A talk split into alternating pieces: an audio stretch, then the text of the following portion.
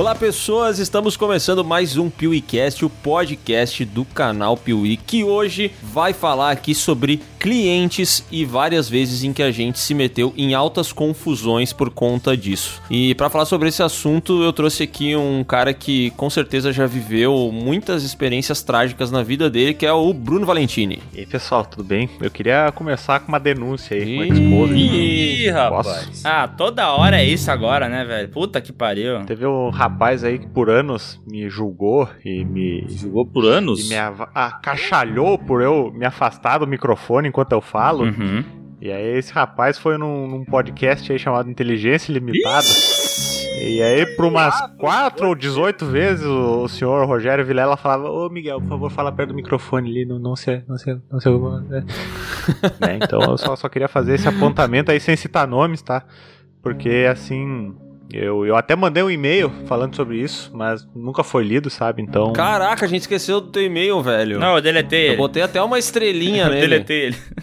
aí, então eu tô aqui pra, pra fazer a denúncia. Estou sentindo uma treta! Ah, cara, em minha defesa, é, eu estava consumindo bebida alcoólica.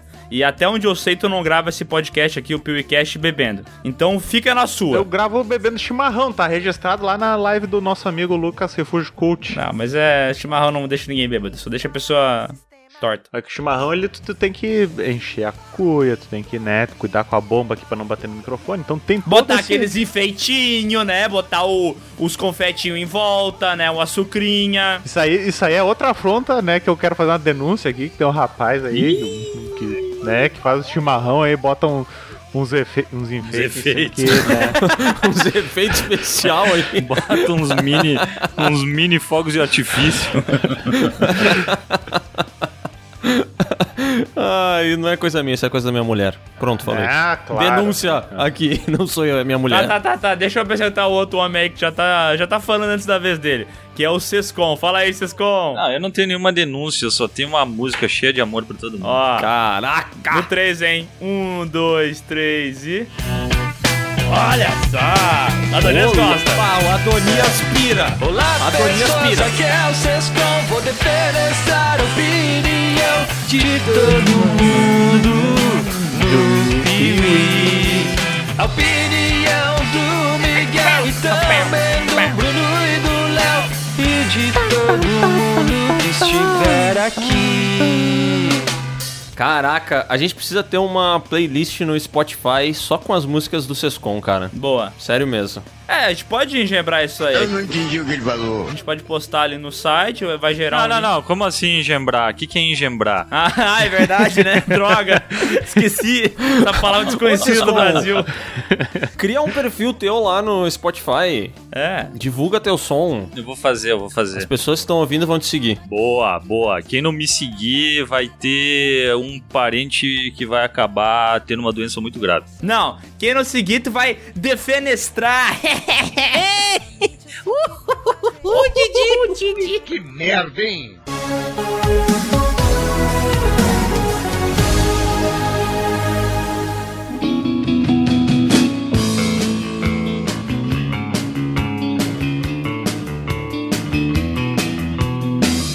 Todo mundo aqui já trabalhou em agência de publicidade, né? Não. Não mente, vocês com. É que o Sescom era dono, né? Ele não trabalhava. Entregar panfleto é trabalhar em agência de publicidade? Em algum nível, sim, né? Boa.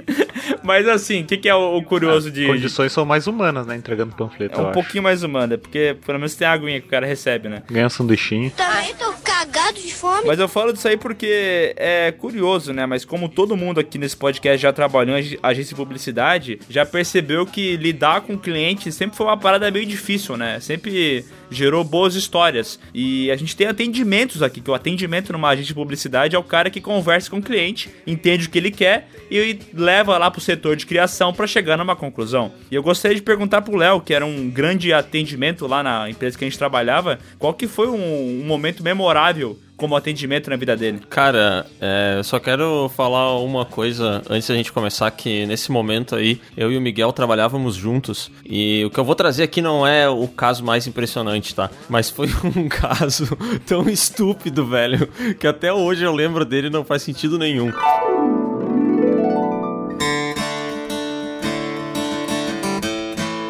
A empresa que eu e o Miguel trabalhávamos, ela começou a atender uma marca que produz umas paradas que a gente nunca. Nossa, eu tô falando como se ela produzisse drogas, né, velho? Metanfetamina. É. É, ela faz uns produtos de higiene aí que vão parar no mercado, com certeza tem. Papel Em higiênico. todos os mercados do Brasil, tá? E aí, essa empresa, eles tinham um esquema, cara, que eu não lembro qual era o nome. E, tipo assim, a gente tava devendo muito pra eles, porque os trabalhos todos que a gente fazia eram ruins. A gente não conseguia entender o cliente, eles não entendiam a gente. Foi uma parceria que começou muito mal, sabe? E aí os caras chegou num momento que eles falaram assim: ó, a gente tem um negócio aqui que é muito importante. Esse- essa é a parada mais importante que a gente tem pra esse ano, entendeu? A gente precisa que vocês façam os schematics da gôndola. Nossa, era o Jack Eu Bauer. não lembro qual era o termo que eles É usavam. disposição. Eu não lembro qual era o termo, entendeu? Mas eles usavam um termo. É, é um termo que a gente nunca ouviu falar e que ninguém fazia ideia do que era. E aí, cara, eles passaram isso e tal, e estávamos eu, também tinha, né, um dos diretores da empresa junto comigo e tal.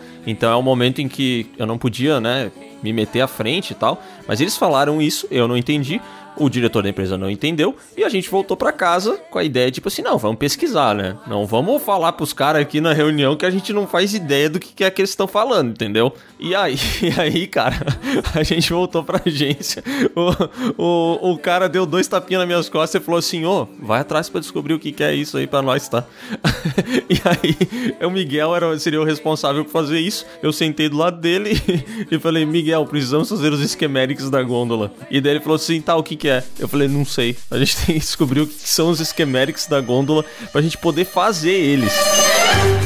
E cara, vai tomar no cu, velho. A gente levou tanto tempo pra descobrir isso e a gente foi meio no tentativa e erro, né, Miguel? Cara, é que.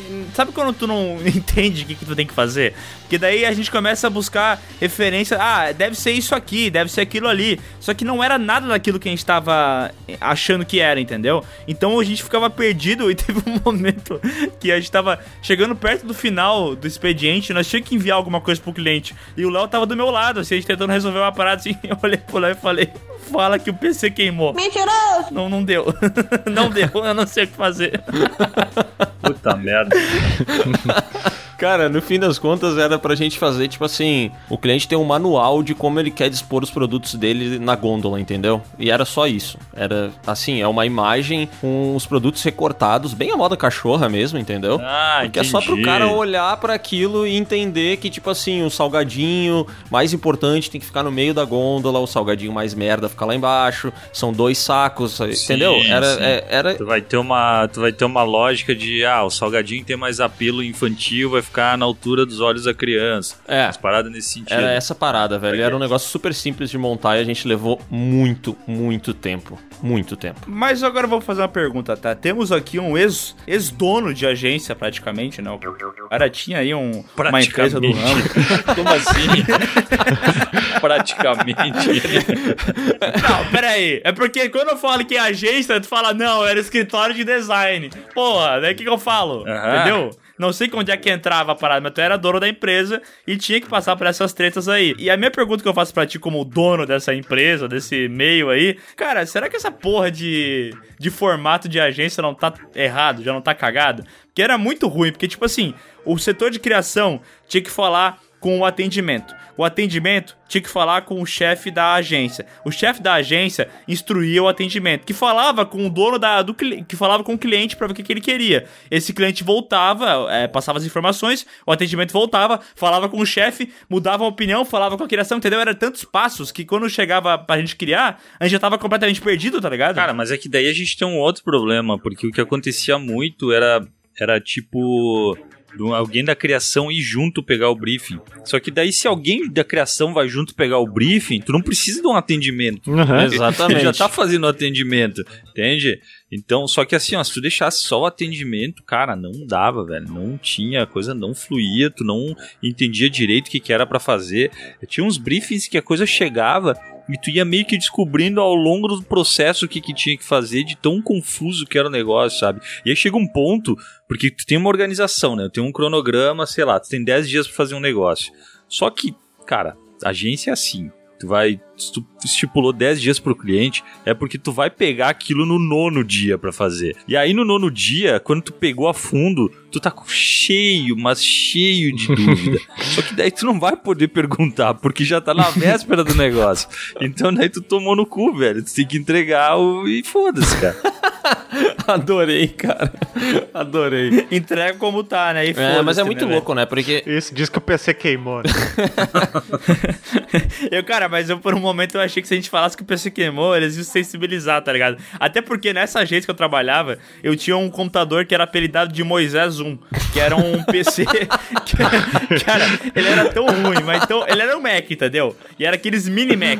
E só que, tipo assim, cara, ele era o pior PC do mundo, ele travava o ele Photoshop. era o pior PC da agência, o teu. Ele era o mais velho e o com menos memória, com a placa mais fodida. Ele era o pior computador que tinha lá. É. Eu nunca vi merda tão grande, que bosta! Isso é tão verdade que uma vez eu tava. O Léo, você tava é, numa mesa atrás de mim. Nossa, cara, isso foi muito bom, ele velho. cons- Isso foi muito bom, cara. cara, deixa eu falar. Eu tava sentado e o Miguel sentava, tipo, a uns 3, 4 metros na minha frente, assim, meio do lado, né? E aí eu tava mexendo no meu computador ali e tal, de boas, cara. De repente a minha visão periférica viu que uma luz branca, que é o monitor do Miguel, que tava sempre na minha cara, né? Do nada aquilo ali ficou preto. E ele deu um tapão na mesa, assim, e começou a resmungar, tipo, filho da puta! E foi o momento em que o Moisés apagou do nada. E era uma coisa que o computador dele fazia. Cara, mas ele fazia. Tá ligado o ato de tu pegar a xícara e botar na mesa, tipo aqui, ó? De fazer isso aqui? Aham. Eu aham. fazia, o PC desligava. Bah, daí não dá, velho. Tem que ter o mínimo de infra, né, meu? Já é estressante o negócio. Quando tem problemas técnicos, então, velho. Puta. Não, e e eu entendo, assim, porque o, o dono da agência, ele tem um pensamento de empresário. Então, tipo, ele, sei lá, ele quer economizar, ele não quer gastar toda a grana do mundo. Só que daí o que acontecia? É que, sei lá, de todo mundo que trabalhava, uns dois tinham o teclado original, o mouse original. Nossa senhora, eu lembro disso. E todo o resto tinha o equipamento pirata, que dava mau contato, que desconectava, que tinha que botar pilha, que era um inferno, tá ligado? Então, tipo, era sempre aquela engembração do cão, velho, pra, pra resolver as paradas, tá ligado? De os PC ruim, os monitor que não funcionava. Daí, no meio do expediente, faltando, sei lá, duas horas pra entregar o negócio pro cliente, daí levantava dois caras da criação pra ir lá numa informática comprar um cabo de monitor, porque o que tinha queimou, entendeu? Treta, cara. Isso que a gente trabalhava num lugar que tinha uma infraestrutura relativamente boa. Se É. for comparar com a maioria, ela era muito Aham. boa, na Sim. verdade, Tinha né? alguém que resolvia esses pequenos problemas, assim, tipo, ah, meu mouse não tá funcionando, a pessoa ia atrás. Tinha esse tipo de coisa ou não? Tinha um cara que trabalhava na TI, né? Que ele era o cara que programava o site e tal. Eu não vou botar nomes aqui porque ele deve ouvir o podcast e eu não, não, não vou revelar histórias aqui. Mas ele era tipo o Severino do, do local. Ele era querido, ele meio que se fudia muitas vezes tendo que resolver essas tretas, tá ligado? Não era culpa dele, era culpa da empresa mesmo. Ó, mas, mas a gente tá falando especificamente de agência, né? E a gente já vai sair desse, desse assunto, abrir um pouco mais.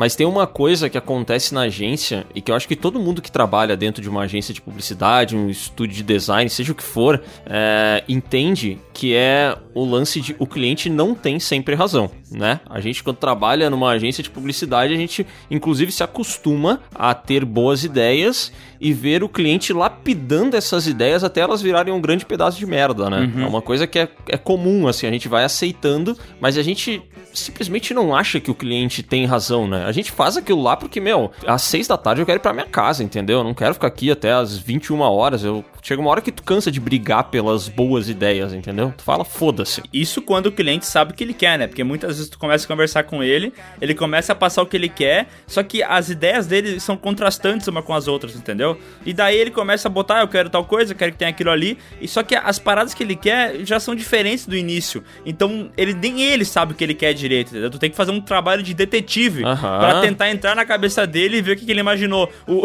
o Bruno, Ah, tem- o Bruno tem um cliente assim, né, Bruno? Tem. É, é aquela máxima de que o ornitorrinco é o pato aprovado pelo cliente, né? que ele vai mexendo tanto que é, que é tudo, menos o pato. Mas o Miguel falou ali os problemas de agência, o problema geralmente é humano, né? E, e não querendo menosprezar os atendimentos ali, mas o atendimento que não tem vivência aí na parte de produção gráfica, direção de arte, mídia, qualquer outra parte que tenha um, um pouco mais de quesitos técnicos envolvidos é um é um inferno, né? Eu lembro uma vez numa agência que eu trabalhava que, que o atendimento pegou e vendeu. Foi lá e disse pra mulher fazer um banner, né? Só que daí ela disse: Não, mas isso aí é muito caro, vamos pegar esse outro fornecedor aqui que é mais barato. E aí sumiu, o atendimento sumiu, né? Ninguém conseguiu contato e a cliente ligou dizendo que precisava da arte para mandar pro cara. E aí eu peguei, fiz a arte, né? Mandei pra ela. E aí o cara da, da- do banner disse que não consegue fazer aquilo. Eu disse, mas como assim não, né? Não, eu não consigo fazer. Daí começou aquela, aquela procura para entender o porquê que não dá para fazer, né? Porque aconteceu? A- o atendimento achou um fornecedor que, sei lá, cobrava um décimo do valor da impressão do banner de um, de um fornecedor normal, mas o cara fazia aquelas faixas de aprovado vestibular, sabe? Ih, rapaz. Então era óbvio que ele não ia conseguir pegar e colocar o desenho que, que, que a gente tinha lealtado no negócio, né? Cara, é que o problema, meu, é que as agências antigas, eu não sei se as agências grandes, que nem essas que a gente já falou, elas ah, ainda têm, mas tipo, cara, uns 15 anos atrás, as agências tinham muitas funções que elas meio que foram se perdendo, foram ou foram sendo absorvidas por outras, tipo, produção gráfica. Sabe? Tem uma pessoa que só faz produção gráfica, só faz orçamento. Isso não sei se tem hoje ainda. Ah, arte final, arte finalista, sabe? Um cara que só finaliza arquivos. Esse tipo de coisa acho que foi morrendo, velho. Cara, eu vou te dizer que hoje em dia é bizarro, né, meu? Porque mudou tanto, a coisa ficou tão digital que eu já não sei mais como é que tá a estrutura de agência, assim. Mas hoje, é, pelo, pelo Piuí, assim, a gente se depara com outras situações e vê um mercado muito diferente, né? É muito maluco, porque a gente ficou muitos anos trabalhando numa agência de publicidade, é, em uma não, né? Em várias agências aí. E, tipo assim, fazendo o que os outros queriam, entendeu? E mesmo que fosse ficar ruim, que fosse não sei o que, foda-se, foda-se, foda-se. E hoje eu diria que eu e o Miguel, pelo menos, a gente tá num, num lugar muito confortável, que é o lugar onde a gente fala muitos nãos. A gente fala muito não no Piuí. Sério, a gente recebe muita proposta que a gente nega porque a gente não concorda com o cliente, com o produto dele. A gente recebe muita proposta que a gente nega porque a gente não concorda com a ideia. Semana passada, é, tipo, a- eu recebi uma solicitação de um orçamento para um cliente muito da hora, gigantesco, e o, o briefing era assim: ó, esse cliente tá com uma música foda que ele chamou o fulano ciclano famosos para fazer, e essa música tem uma coreografia. Então a gente quer que vocês divulguem ela, tanto no Instagram como no canal, e que vocês façam a coreografia, entendeu? Vocês peguem, cantem e façam a coreografia em algum momento. São 20 segundos de música. E aí eu pude me dar o luxo de responder: Fulana, o preço é esse, é esse, é esse. Observação: se quiser fechar com a gente, é sem dança e sem canto. Abraço. Ô, louco. Nossa. O maluco é brabo. E se fosse na agência, ia ter o quê? Os dois cu de aranha dançando e fazendo coreografia, porra. É que, cara, tem coisa que a gente sabe que pra gente não vai dar certo, entendeu? Tem coisa que eu não vou aceitar. Que eu simplesmente falo assim, cara, dinheiro é bom, dinheiro é da hora. Puta, ia ser tão legal ganhar esses tantos reais aqui. Mas aí eu tenho uma parada que é dignidade que chama, né? Que pra mim, pelo menos, ela não. Eu não quero que ela seja manchada dessa maneira. Eu entendo que tem a gente que vai aceitar fazer esse tipo de, de dancinha, essas paradas aí que o Léo comentou. Mas, cara, eu sinceramente prefiro deixar o dinheiro ir embora pra não aceitar essa parada, tá ligado? E, e isso é outra parada, né? Tipo, às vezes tu tá falando com o cliente e tu tem uma ideia pra fazer alguma coisa que ele tá, ah, eu quero divulgar tal coisa. E daí tu vai com a tua ideia de como é que tu vai divulgar tal coisa. Só que às vezes o cliente ele já tem na cabeça dele o que que tu quer, que, que que ele quer que tu faça, entendeu? O jeito que ele imaginou, tem a campanha lá estabelecida de como divulgar o produto. E daí tu fala, puta, mas isso não tem nada a ver comigo. Então, tipo assim, geralmente, quando vem essas publi aí, essas paradas, e, a- e o cliente não é flexível, não vai aceitar a minha ideia, eu só falo, ah, então. Então foda-se, né? Então não vou fazer. Mas é realmente difícil tu lidar com o cliente, porque na cabeça dele faz todo sentido o que ele tá falando. Eu quero divulgar meu produto dessa maneira que eu idealizei. Só que tu conhece teu público, tu conhece tu mesmo, entendeu? Tu sabe que pra ti aquilo ali não funciona. Então, na minha concepção, é melhor negar, né? Mas qual foi a pior experiência que vocês já tiveram como clientes? Vamos pro outro lado da- do balcão? Eu sendo cliente de alguma coisa? É, Pô, teve o fatídico dia em que me expulsaram do, do, do sushi. Do sushi. Mas tu não tinha completa razão nisso aí, né, Bruno? Cara, mas conta essa história de novo, vamos t- tentar analisar ela, os maiores erros, de que que foi. Porque eu quero saber mesmo se tu foi injustiçado ou não. Tá, então tá. Como eu falei, na época eu era bolsista e eu juntava dinheiro né, pra, pra, pros meus deleites, né? Então o dinheirinho que sobrava eu usava pra comer coisas boas, né? Porque du- durante o resto da semana eu almoçava e jantava no, no RU que eu pagava 1,30. E aí, então, cheguei no sushi e o sushi ele funcionava no esquema de comanda, né? Tu, tu recebia uma comandinha na mesa e tu marcava as peças que tu queria, a quantidade, o garçom pegava, levava pra cozinha e te trazia o- a barquinha, né? Tá, mas qual que era o nível desse sushi? Era mediano? Era mais populacho? Era ricão? Qual é que era? Ah, ele não era ricão, mas também não era mediano, assim, ele era meio alto, sabe? Classe meio médio alto, assim. Não chega a ser Entendi. a pizzaria de errar o pulo, mas é um... por aí, sabe? Mas tu precisava se vestir bem pra ir lá ou não? Não, não precisava se vestir tão bem, assim, mas é que era caro, sabe? O, o, o valor da, da refeição. Então, por isso que eu digo que ele, que ele não era nem mediano nem muito alto. Aí tá, né? Eu fazia esse esquema ali, só que chegou o momento em que eu marcava as coisas e eles me traziam um terço, um quarto do negócio. Daí eu fiquei indignado, né? E eu tava com fome, eu sou uma, uma pessoa que tem fome. E aí chegou o momento que, que, que veio a, a dona do restaurante, o chefe o, o garçom pra me perguntar se era verdade aquilo que eu tava pedindo, porque não, não podia ser. Aí eu disse, "Ah, é claro, moça. E aí tá, desculpa então. Daí eu fui lá, fiz o meu, meu pedido e continuaram me trazendo um terço das coisas que eu Tá, pedia. ma- mas qual que foi o tom disso aí? Já foi meio afrontoso ou já foi, bah, a gente só queria ver se tá tudo certo e tal? Como é que foi? Ah, foi no meio do. Não foi afrontoso, mas eles chegaram com uma cara assim meio de, de- de- de- do tipo assim, pô, cara, para aí, né? Não, não, não, não- nos dê prejuízo. Foi nesse sentido, sabe? Do tipo, Ô, louco. ô moça, é verdade? Vai pedir, pedir isso tudo aí? Porque se der prejuízo aí eu, não, eu vou ter que cobrar, né? Eu disse, mas eu vou comer, moça. Eu quero comer. Não, não, imagina, né, velho? Vai lá 99,9% das pessoas e ele tem lucro. Imagina se ele vai querer ter prejuízo em uma, né? meu? É? Não, aí é, vamos ser sinceros, o, o, o cara aí foi babaca, né? O, Foi, muito. Foi babaca, o Bruno. Muito, muito, O muito. Bruno comeu a leite que ele deveria também, né? Mas tudo bem. Não, Ele não- tá no não direito foi tanto dele. assim.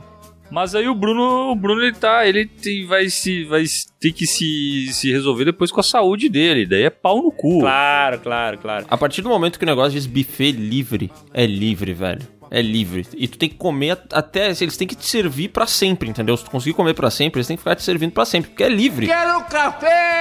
Mas agora eu vou botar outra situação aqui, eu quero que vocês avaliem, tá bom? Que também tem a ver com sushi. Seguinte, eu fui num desses sushis que era buffet livre e tal, que tinha temaki, sushi e tudo mais, e daí o pessoal tava se servindo e tal. Daí teve um magrão, o cara passou, pegou, foi pegar o sashimi, ele passou direto pelo sushi, não pegou porra nenhuma, foi direto pro sashimi. Pegou o pratinho dele do, do que tem nesses sushis, que é essas, tipo ah, uma pratinha, como é que é o nome daquilo? Não é um pratinho, ele é quadrado, aquela porra lá. Pegou lá, Prato quadrado. Prato quadrado. É, pegou e, e serviu com o que tinha de sashimi de salmão ali, entendeu? Tudo que tinha ali Aham. disposto pra todo mundo pegar, ele serviu tudo no prato dele. E ficou parado esperando o outro cara, o sushi man, que estava a cortar novos sashimis. Assim que o cara pegou e colocou os, os sashimis de salmão ali no negócio, o cara foi lá e tratou de pegar o resto que ele botou ali. E fez isso por três vezes, até o prato dele ficar completamente cheio de salmão. Ele tá no direito dele? Tá, tá no direito dele, porque ele pagou livre e tal, ele pode comer quanto sashimi ele quiser. Mas não é um pouco babaca fazer isso? É é bem babaca. Escroto, raça ruim, ardiloso, filho da puta. Nossa, isso é um desvio ético absurdo, né? É, eu também acho. Cara, eu, eu tenho um amigo meu que é muito mão de vaca e eu fui uma vez com ele comer sushi nesses que é buffet e ele só se serviu de, de salmão, de sashimi de salmão. Ah, eu ia me sentir muito mal. Ele tá no direito? Tá, mas eu fiquei com uma puta vergonha. Mas eu tenho uma história muito pior do que essa envolvendo sushi. Eu não vivi, mas me contaram esse fim de semana, tá? A minha cunhada falou que ela foi num, num sushi e aí era buffet assim também. Só que era aqueles lugares que tu paga tipo um valor com sashimi e outro valor sem, sabe? Tu paga tipo 99 com sashimi ou tu paga 69 sem sashimi. Ah, eu acho uma merda isso aí, cara. Faz um valor médio. Não, não, mas e daí se liga. O cara comprou o rodízio sem sashimi e aí ele pegou, sabe aquela peça de sushi que é o bolinho de arroz e em cima tem os, o salmão só cobrindo o arroz? Ele pegava isso, tirava o bifinho do salmão, deixava os arroz tudo no canto do prato e comia só o salmão como se fosse um sashimi. Ah, e ele foi não. pegando várias peças e fazendo isso, É velho. arrombado também. Não, tá errado, tá errado, tá errado. Esse ser humano não merece morrer. Tu, como trabalhador do, do lugar, o que, que tu faz numa situação dessas? Ah, como trabalhador tá pouco se fudendo, né? É um problema sistêmico, porque ao mesmo tempo que o cara vai cobrar o sashimi separado, né? E aí o cara não, não vai pagar pra pagar esse sashimi. Aí vem arrombado desses e pega o bolinho de arroz e come só o salmão, aí o restaurante tem prejuízo com arroz. Por que, que eles já não fazem o preço médio do Sescom, né? É, isso que eu falei. Mas Você- vocês vocês estão olhando uma parada muito estúpida, então eu vou mudar o exemplo pra outro que eu vivi. Ô, louco, bicho. Oi, desculpa. Ô, louco, bicho. Ai, Que de graça. ai, que tapa na cara. Eu, eu lembrei uma vez que eu fui mal atendido. Foi uma vez gravando um podcast. o cara falou que eu tava olhando uma coisa muito estúpida. Não, Ainda bem que não é cliente não, filha da puta. Não, se liga, tá? Eu fui numa pizzaria aqui em Caxias do Sul, que acho que não existe mais. E daí, cara, eu fui nessa pizzaria e tinha o meu cunhado junto e tinha toda a família dele, porque ele tava de aniversário. E a galera pegava as pizzas, tirava o recheio e jogava a massa fora. E eles fizeram isso com todas as pizzas doce e tinha uma mulher que não comia pizza. Então ela comia só o recheio. Ela ia tirando, tipo, o estrogonofe, o filé com palhas. Ela tirou tudo, comeu o recheio e jogava a massa fora. Cara, eu não conseguia comer, velho, olhando aquilo na minha frente. Dá uma raiva, né? Tu tem uma vontade de falar assim, ô minha querida, tu precisa realmente fazer isso? Não, Porque, assim, ó, assim, ó, eu entendo a pessoa que faz isso quando tá na finaleira já, ela tá no cúmulo da gordice de continuar, ela tá quase vomitando, quase pedindo chá de boldo, mas ela fala, puta, eu vou comer mais dois pedaços ela dá essa raspada aí. Eu entendo. Agora tu fazer só isso, ah, não, daí não. É, pi- fa- faz pizza low carb, então, né? Eu Sem já me massa. incomoda a galera que sobra a borda. É, Já eu me ia perguntar incomoda da isso. borda, porque assim, eu sempre comi a borda, mas eu já fui em pizzaria com a galera que realmente tira a borda fora e não come. Daí eu me pergunto se é errado, se não é errado. Eu como porque pra mim é bom, entendeu? Tudo é bom na pizza. Nada é ruim. Uhum. Eu acho que tudo que envolve desperdício de comida tá errado. Cara, eu e o Miguel, tinha uma época que a gente gravava Piuí e só comia pizza. E a gente fez isso por um ano. Chegou no 11 primeiro mês, aquela borda de catupiry, cara, eu não conseguia mais comer ela. Eu parei de comer a borda de catupiry. É. Até a metade do tempo eu dizia pro Miguel que era uma delícia, vamos pegar só pizza com borda. Dali pra frente, cara, meu Deus, não dava Mas mais, é que não cara. era catupiry, era, sei lá, era mito. Não, não era. Era mito de milho com água e sabor catupiry, assim, que eles botavam essência, tá ligado? Um bagulho horroroso, velho. É. Meu Deus do céu, que negócio triste.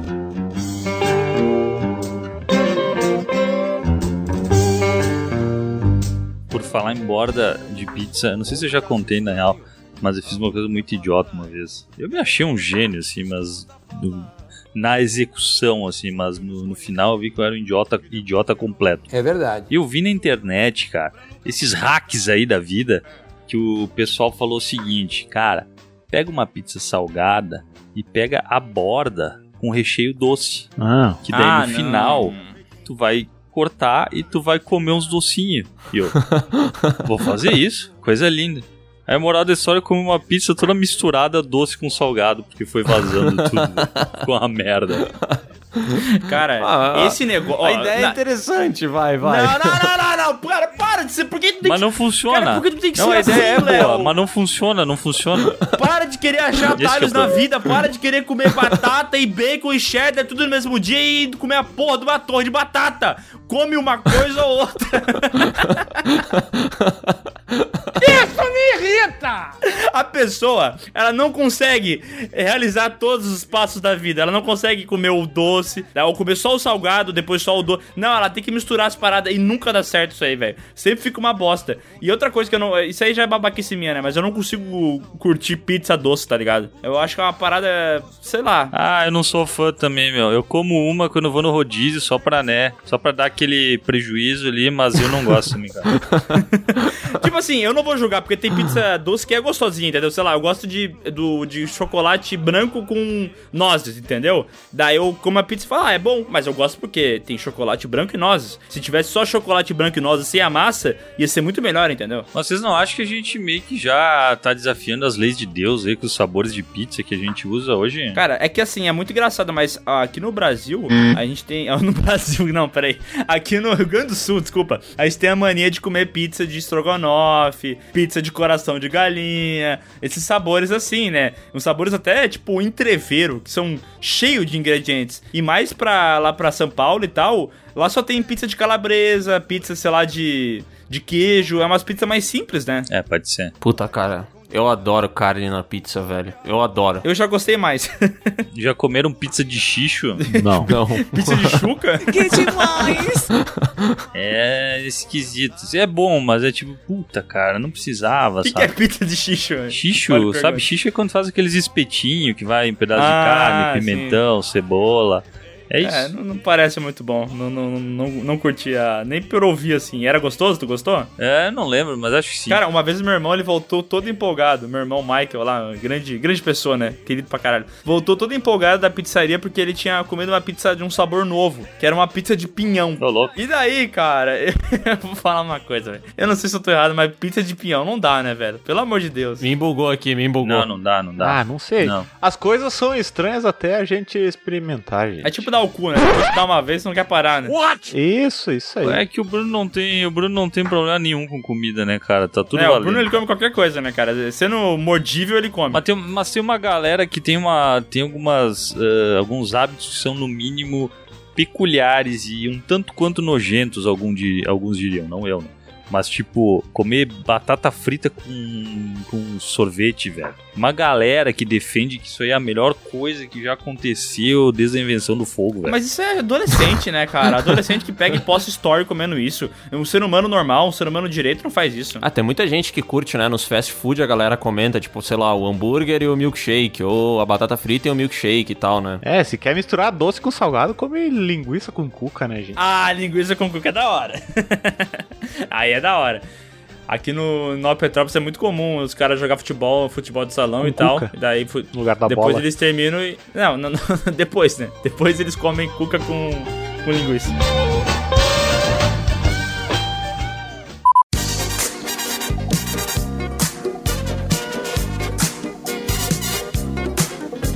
Agora, saindo um pouco da comida e voltando pro atendimento, tem uma parada que me incomoda muito em pizzaria, em sushi também, que é assim, tipo, a, a pizza e o sushi eles não precisam ser os melhores do mundo pra eu ficar feliz, sabe? Na moral, não precisa mesmo. Mas se o cara leva 12 anos pra trazer uma pizza, e sabe, ele vai passando em todas as mesas, ele leva 200 horas pra chegar na tua mesa de novo, isso me incomoda pra caralho, cara. Estraga a minha experiência, tá ligado? Eu me sinto um cliente injustiçado. Ah, é a mesma situação que eu tava ali com as comandas no sushi. É, chega o momento que os caras querem te mandar embora, aí eles começam a atrasar tua, tuas entregas. Eu já passei por isso também numa pizzaria, tá? Ali em Caxias. Tava comendo, pô, tava morto de fome e os caras. Dá os nome cara- dá nome, dá nome que eu quero saber pra nunca mais ir. É nome de um, de um navio aí de embarcações italianas. Ih, chique essa, hein? E chegou o momento que os caras simplesmente não, não apareciam na. Eu não sei ainda qual que é, cara. Nossa, vou saber que era, era isso aí, cara. Ah, tem, tem estampado na parede da Rio pizzaria. Grande é da família de uma, de uma amiga minha. Chegou o momento lá que eu tava com fome e os garçons não passavam mais. Levantava lá a mão e os caras pedindo, tá, que sabor tu quer então que eu trago? Aí eu disse, pô, me, me surpreenda, né? Eu vim aqui no rodízio pra ser surpreendido. Isso aí, isso aí já aconteceu comigo, cara. Eu acho uma merda, assim. Tipo, o cara vem trazendo e tu fala, não, não. Aí ele, que sabor que tu quer? Cara, vai trazendo, caralho. Quando tu tiver um bom, eu vou. Não sei agora. Ainda né, mais nessas meu? pizzarias que tem 90 sabores diferentes. Ah, qual sabor tu quer? Sei lá, um strogonoff com sorvete, que deve ter também, né? Me traz esse. Eu quero uma perspectiva, entendeu? Se, se eu queria sabor específico, eu pedia à la carte. É, isso aí. Sabe o que, que eu tenho ódio? Quando tu vai numa pizzaria, e geralmente isso acontece quando a pizzaria não é tão grande assim. Ela tem rodízio, e daí passa um sabor no início assim, e sei lá, tinham três pedaços da, ainda na, na forma, só que tinham cinco pessoas contigo. Daí o pessoal pediu, e tu fala, não, depois eu, eu pego essa- esse sabor aqui. Eu queria muito sabor, mas eu quis ser legal e deixei o pessoal pegar na minha frente, né? E esse sabor nunca mais e esse voltou. sabor nunca mais voltou, velho. Isso é foda.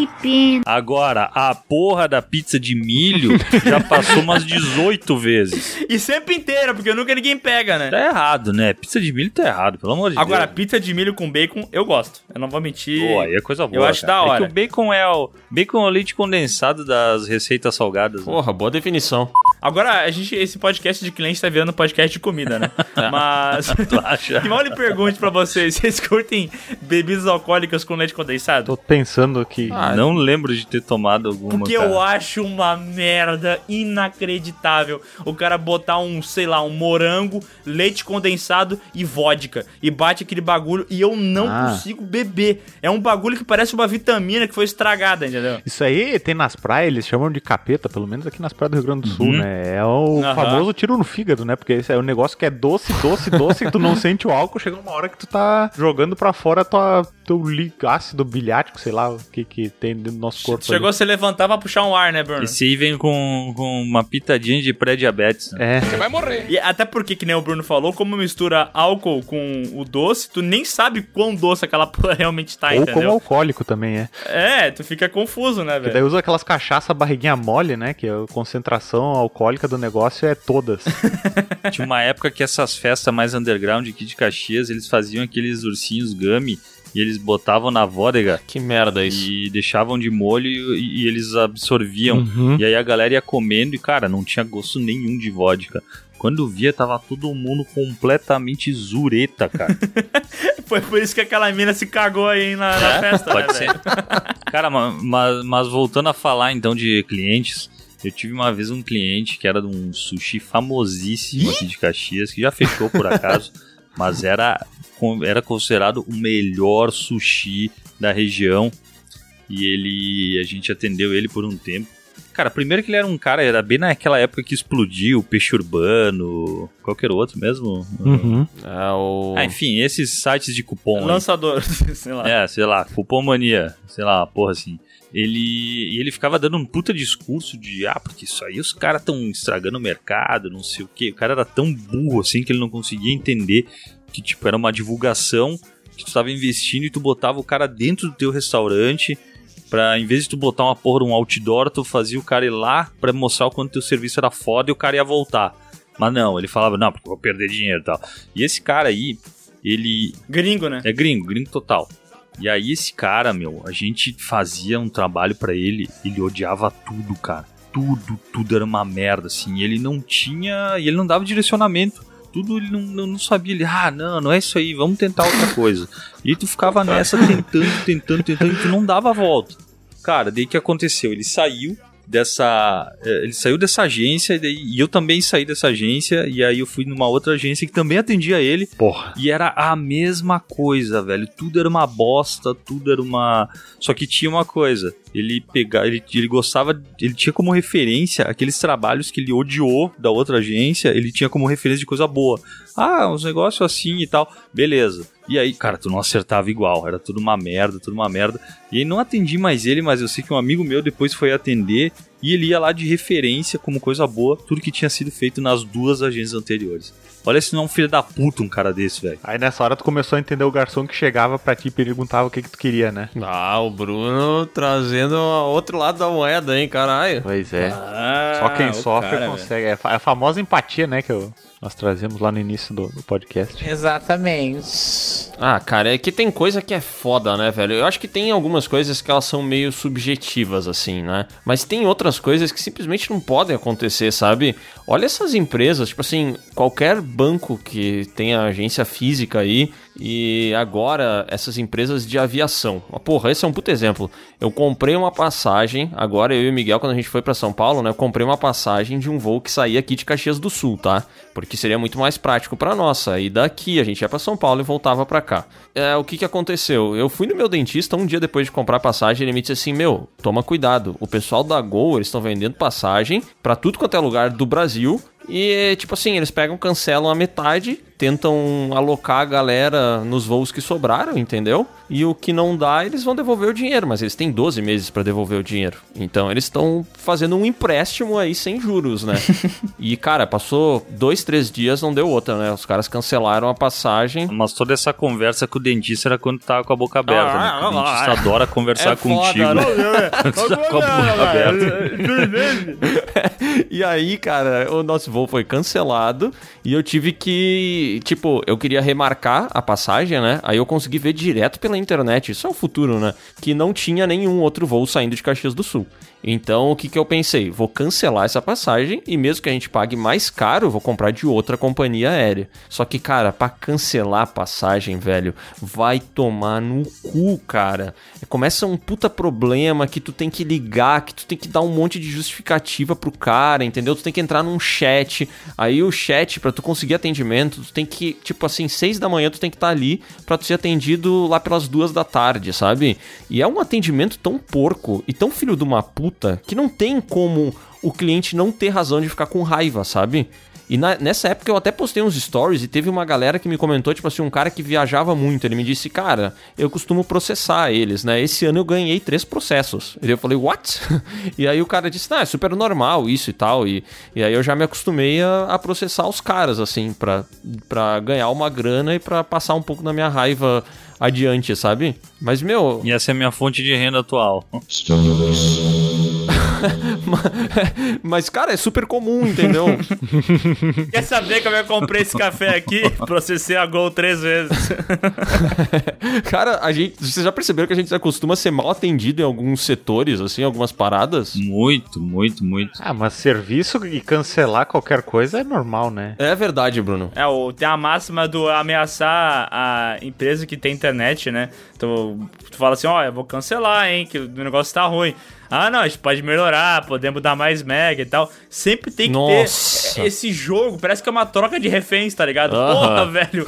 Mano, melhora meu sistema, eu não preciso ficar ameaçando que eu vou cancelar, entendeu? Aí uma Aham. vez o meu pai, já com essa máxima instalada na cabeça dele, ele chegou lá na empresa de internet e falou: Olha, minha querida, a internet tá caindo, a internet tá ruim.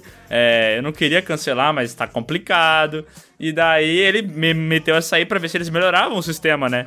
E daí a mina olhou pra ele e falou: Ah, é? Aí tu cancela. Se fodeu. Cara, daí ele, tá, pera, mas tu não vai nem tentar melhorar. Daí ele, dela, não, não, se tá ruim, cancela. Cara, eu já. Pior que eu já tentei esses blefe aí. Tinha uma época que uma vez por ano eu dava uma ligada na, na finada GVT, ligava lá e falava, ah, muito caro e tal, vamos ver o que dá pra fazer. E aí ela vinha com uma proposta, sei lá, eu pagava 100 reais, bota. E ela vinha com uma proposta de. Ah, a gente não vai botar 100 reais, mas tu vai ganhar 140 kbytes a mais. Eu, não, não, então me encaminha pro setor de cancelamento. Aí nisso me encaminhavam, daí antes de a pessoa que atendia já falava: Ah, a gente tem uma promoção aqui, a gente tem uma oferta pra te fazer e tal. E eu fui fazendo isso e fui pagando muito pouco. Até que chegou um dia que eu falei: Ah, eu quero cancelar e tal dela. Ah, então tá, tô te encaminhando pro setor. E aí a pessoa começou a perguntar os dados pra cancelar, velho. Daí a ligação caiu. é, eu também já fiz isso, Ciscom. Eu fiz a mesma coisa já, velho. Ô, é, O eu cara- já vou passar. Ô, Fingiu que tava caindo, né? Não, no que o cara. É. No que o cara começa a meter as coisas, tipo assim, não, tu pode confirmar então o teu endereço, o teu nome e tal. Ah, esse é o momento que tu entende que, cara, tá na hora de desligar, entendeu? Não, não vai dar bom. Uhum. Cara, mas é impressionante. Empresas de internet e telefonia, né? Puta, é muito ruim. Toda Ah, empresa é ruim, ruim, cara. cara. É, Eu não sei. Porque assim, tipo, se a tua internet cai, tu não, tu não vai ganhar descontado do mês aquele tempo que caiu, entendeu? Tu vai ter que pagar cheio. Então, por isso, não, não tem como tolerar a internet cair durante o dia inteiro, entendeu? Não tem como. Porque tu não vai pagar menos. Então, os caras não podem deixar isso acontecer contigo. Ah, daí os caras falam, ah, mas. É, tá eles falam que no contrato pode acontecer de cair duas vezes por mês e tal. Tá assegurado no contrato. Mas daí tu vê como esses contratos são uns contratos de merda, né? Tipo, olha a Gol. A Gol pode marcar um monte de voo, cancelar e vai ter 12 meses pra devolver a porra do teu dinheiro. Cara, quem é que aprovou essa merda, entendeu? Tá muito errado isso. Tá, errado demais. né? É foda isso aí, né, velho? Agora que o Miguel tava falando de, de internet, telefonia e essas paradas, eu lembrei aqui que semana passada eu precisei entrar em contato com. Eu tenho uma conta, cara. Uma conta numa merda de um banco físico. Eu não vou falar o nome, tá? Mas é um banco é, bem, bem, bra, bem Brasil, assim. Um banco maravilhoso que eu tenho, vermelho. Ah, É, e daí, meu, puta, velho, por que que eles dificultam tanto, cara? Nossa, tu liga, tem aquela assistente virtual. Aí, olha que loucura, velho. De tantas pessoas, olha, nossa, olha isso, eu tive uma epifania agora, cara. Olha se esse não é o caso mais filho da puta que demonstra o que que é um banco no Brasil. É, os caras têm uma inteligência artificial que te atende, né? A Bia, do Bradesco. Aí tu liga pra lá, e daí tu fala assim, Bia, eu quero consultar meu saldo. Qualquer coisa, entendeu? E a Bia vai dizer assim, eu não entendi, você pode repetir? Aí tu fala, Bia saber quanto tenho na minha conta. E ela vai te dizer assim, pô, não saquei. E aí tu vai falar, vai tomar no cu essa merda que não funciona, blá, blá, blá, blá, blá, até que vai chegar uma hora que tu vai desligar e vai ir na agência, suponhamos, resolver o teu problema, né? Os caras, em vez deles entenderem que o serviço deles é uma merda, o que que eles fizeram? Eles meteram, cara, um comercial, eles mandaram produzir um VT no qual eles falam que eles não vão mais aceitar esse tipo de comportamento contra a Bia, Ai, ai. porque a Bia é uma mulher, porque a Bia, olha como é que vocês estão falando com a Bia e agora a Bia responde pras pessoas, tipo assim, não me trate deste jeito. Cara, olha o que que esses filhos de uma puta fizeram. Em vez deles olharem a merda do, do serviço deles e entregarem uma parada melhor, eles jogaram a culpa em quem tá xingando, velho. Meu, pra mim pode ser a Bia, o Matheus, o Claudinho. Foda-se, cara, eu só quero resolver a porra do meu problema. Me atende direito, entendeu? A Bia empo- empoderadora não dá, né, mano? Vai tomar no cu, é um fodendo robô, velho. Cara, Robô é feito pra tu chutar, entendeu? Quando tu tá brabo com o teu computador, tu chuta ele. Tá brabo com o teu celular, tu joga na parede. Tu não se importa, tu não pede o sexo do teu computador ou do teu celular. Tu só quer agredir ele porque tu tá com raiva, tu quer descontar teu raiva, entendeu? E esses, essas inteligências artificiais são tudo burra. E tu só quer descontar tua raiva nela. Não, não, não tô distin- distinguindo é, gênero, porra. Não, não eu, não, eu não trato mal meu- meus equipamentos porque eu tenho medo do levante das máquinas. Eu só quero fazer um comentário que eu entrei no, no comercial no YouTube e eu tô na conta do Piuí. É, esse comercial ele tem 44 mil dislikes aqui pra 10 mil likes, sabe? E um desses dislikes é do Piuí. Sim, eu porque- dei dislike com a conta do Piuí. Eu também fiz isso. Nós dois fizemos. Cara, que raiva desse comercial, velho. Puta que Cara, pariu. mas é que banco é um negócio que é muito filha da puta, né, cara? Eu tive. Nesse final de semana eu tive meu cartão clonado. Ah, não. Eita. Um banco grandiosíssimo. Um banco que eu tenho conta desde os anos 90. Eu Ixi. devia, deviam es- esticar um tapete vermelho pra mim quando eu entro lá. Eu só uso essa porra aí pra, pra, sei lá, eventualmente ir num caixa eletrônico tirar dinheiro, porque eu nunca preciso de nada. E aí, cara, eu tive minha conta. ah, deu, eu recebi a mensagem: conta aprovada no seu cartão no valor de 96 centavos. Aí eu. Tá, porra, clonaram meu cartão, beleza. Aí eu liguei lá, faço todo o protocolo. Eles, cara, eu, eu já tive três vezes o cartão clonado e geralmente é de boa, assim, eles ressarcem tudo. Só que daí o cara fez tudo, bah, aliviadão dele. Ah, não vai estar funcionando para compras pela internet, blá blá blá, tudo certo. Aí, dia seguinte, compra aprovada no seu cartão no valor de, sei lá, 600 reais. Ih, rapaz. Aí, cara, daí tu liga lá, aí o cara daí te explica toda a situação dele. Não, não, beleza, vamos, vamos bloquear ele pra compra e não sei o que. Só que, cara, eu descobri que, os- que o cara anterior não tinha feito o processo, velho. Por motivos de foda-se, cara. Ah, normal também. Por motivos de foda-se, o cara não, não bloqueou o cartão, cara. Cara, isso me lembra que eu já tive cartões clonados, mas em bancos digitais. E, tipo assim, entrou a compra estranha, que foi feita de dois centavos em um site russo, ele automaticamente já diz, detectamos uma compra estranha. Foi você? Não foi? Aí tu diz, não foi. Aí ele te mandou outra mensagem falando, seu cartão foi cancelado, é, é, preencha aqui os dados para mandarmos um novo cartão e todo o valor será re- ressarcido. Cara, por que que funciona tão melhor, velho? Eu juro que eu não consigo entender, cara. Eu não consigo. Sim. Agora, agora, agora é minha vez de, de, de relatar meu problema com o banco. Eu tenho um problema com um banco de todos os gaúchos aí. Que, enfim, eu tô há, sei lá, uns dois anos tentando cancelar a conta. E eu também tive essa experiência maravilhosa com, com um banco digital ali, que na verdade não é banco digital, mas ele tinha aplicativo, eu consegui cancelar a, canta, a conta pelo aplicativo. Aí eu fui ver pra cancelar desse outro banco que também tem aplicativo e não tem nada na porra do aplicativo. Então eu fui me informar como é que eu faço pra cancelar a conta. Eu tenho que escrever uma carta a próprio punho e Ah, carimbar não. com a data do dia que eu solicitei e entregar pro gerente Ai, da, minha, da minha agência Nossa. em que eu criei a conta. Ou seja, eu tenho que escrever uma carta à mão e até Caxias entregar pra porra do gerente que tá lá. Meu Deus. Tem, eu falei até num outro podcast que eu tenho mil reais travado numa conta, numa conta da empresa que não existe mais, só que tá atrelado ao CNPJ dela, porque a, ao antigo CNPJ dela que mudou e tal, o enquadramento dela, fiscal e todas essas coisas. E é isso aí, tem que escrever uma carta de próprio punho, tem que ser uma, tem que ser uma mulher virgem num, no 23 equinócio da primavera em cima de uma montanha e tu mandar por fax, que é a parte mais difícil de todas. né? Que o fax. Cara, quem é que usa fax hoje em dia, velho? Cara, eu quero mudar o meu, a minha operadora do celular. Acho que faz uns três anos. Só que o meu plano é compartilhado com a minha irmã. Tipo assim, ela é a, a, a dona do plano, entendeu? E o meu número faz parte do plano dela, assim como o número da minha mãe. E aí, pra eu conseguir tirar o meu número dali, eu tenho que ir até determinada loja dessa empresa, junto com a minha irmã, em um determinado dia do mês. Eu não posso ir em qualquer dia, eu tenho que ir nos três dias de fechamento, entendeu?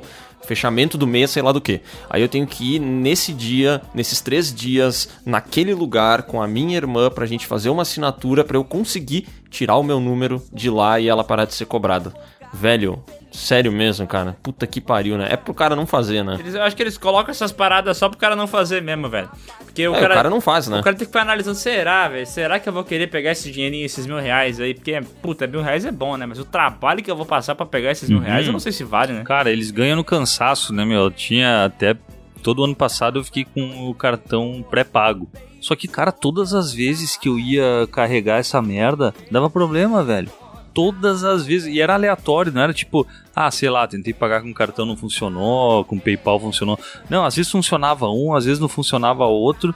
E teve vezes que eu tive que ir numa porra numa loja da Vivo pra botar cartão. Aí até que, cara, fiquei tentando um, dois meses atrás e eu, eu desisti. Eu falei, cara, pelo amor de Deus, me dá uma conta, cara. Eu pago, meu. Eu só quero ter o celular pra usar quando eu estiver na rua, só isso. Mas tu, tu, tu não tentou usar aquele aplicativo da Vivo lá que tu consegue é, botar créditos Sim. pelo aplicativo? Não- Não rolava pra ti isso aí? Não rolava. Porque pra mim, é- é- ele dá bug, às vezes, às vezes ele trava mesmo. E é uma bosta, mas tipo, eu, eu nunca vou dar o braço a torcer, entendeu? Eu nunca vou botar a conta da Vivo, isso eu não faço. Eu tenho, olha, eu fico fudido na rua, é, sequestrado, sem conseguir ligar pra ninguém, mas eu não vou botar essa porra dessa conta, velho. Eu me nego. Me nego a pagar esses porra. Não, era isso que eu queria, porque daí eu gastava, sei lá, 20 reais por mês pelo, pelo pré-pago, agora eu gasto 40. É. Mas é isso aí, velho. Não, e o pior de tudo é que essas empresas, tipo, que nem o Miguel falou antes, né, meu? Tem, tem alguns segmentos que tu não tem pra onde fugir, entendeu? Telefonia, telefonia móvel. Não tem. Qual, qual é a empresa que vai te socorrer, entendeu? Porque os bancos, tipo assim, eu não sei vocês, mas eu tenho várias contas em, em bancos digitais e tal, e, meu, todos são muito bons, entendeu? Então ele me livrou. Eu tenho que ter a conta na merda do Bradesco, porque eu tenho que ir lá tirar dinheiro de vez em quando. Eu preciso ainda do dinheiro físico, às vezes, né? É. Mas, e telefonia, como é que resolve, velho? Pois é, eu- que nem estão falando de banco, né? Eu não tô sendo pago pra falar isso aí, mas, velho, o Nubank nunca me deu problema. Nunca. O, Aham. o Nubank sempre facilitou minha vida de maneiras que eu jamais imaginei que um banco faria por mim, entendeu? O que me, me, me chama a curiosidade, cara. Como que é, isso é possível? Como é que um banco pode ser um negócio tão bom? E como é que existem esses bancos que não são digitais ainda, tá ligado? Que tá, tem coisa que tu tem que. Esses bancos não digitais, transferências de muito dinheiro, tu tem que ir até a agência e tal. Mas, cara, sério, esse negócio vai acabar, velho. Esse negócio não tem como durar mais que 10 anos. Ah, não vai. não meu, vai, é uma máfia, né, meu? Meu, toda essa pandemia aí que todo mundo tomou no cu, os bancos tiveram recordes de, de faturamento. Tomar no cu, velho. Isso dá uma raiva, velho. Você entendeu, velho? Que ódio, gente.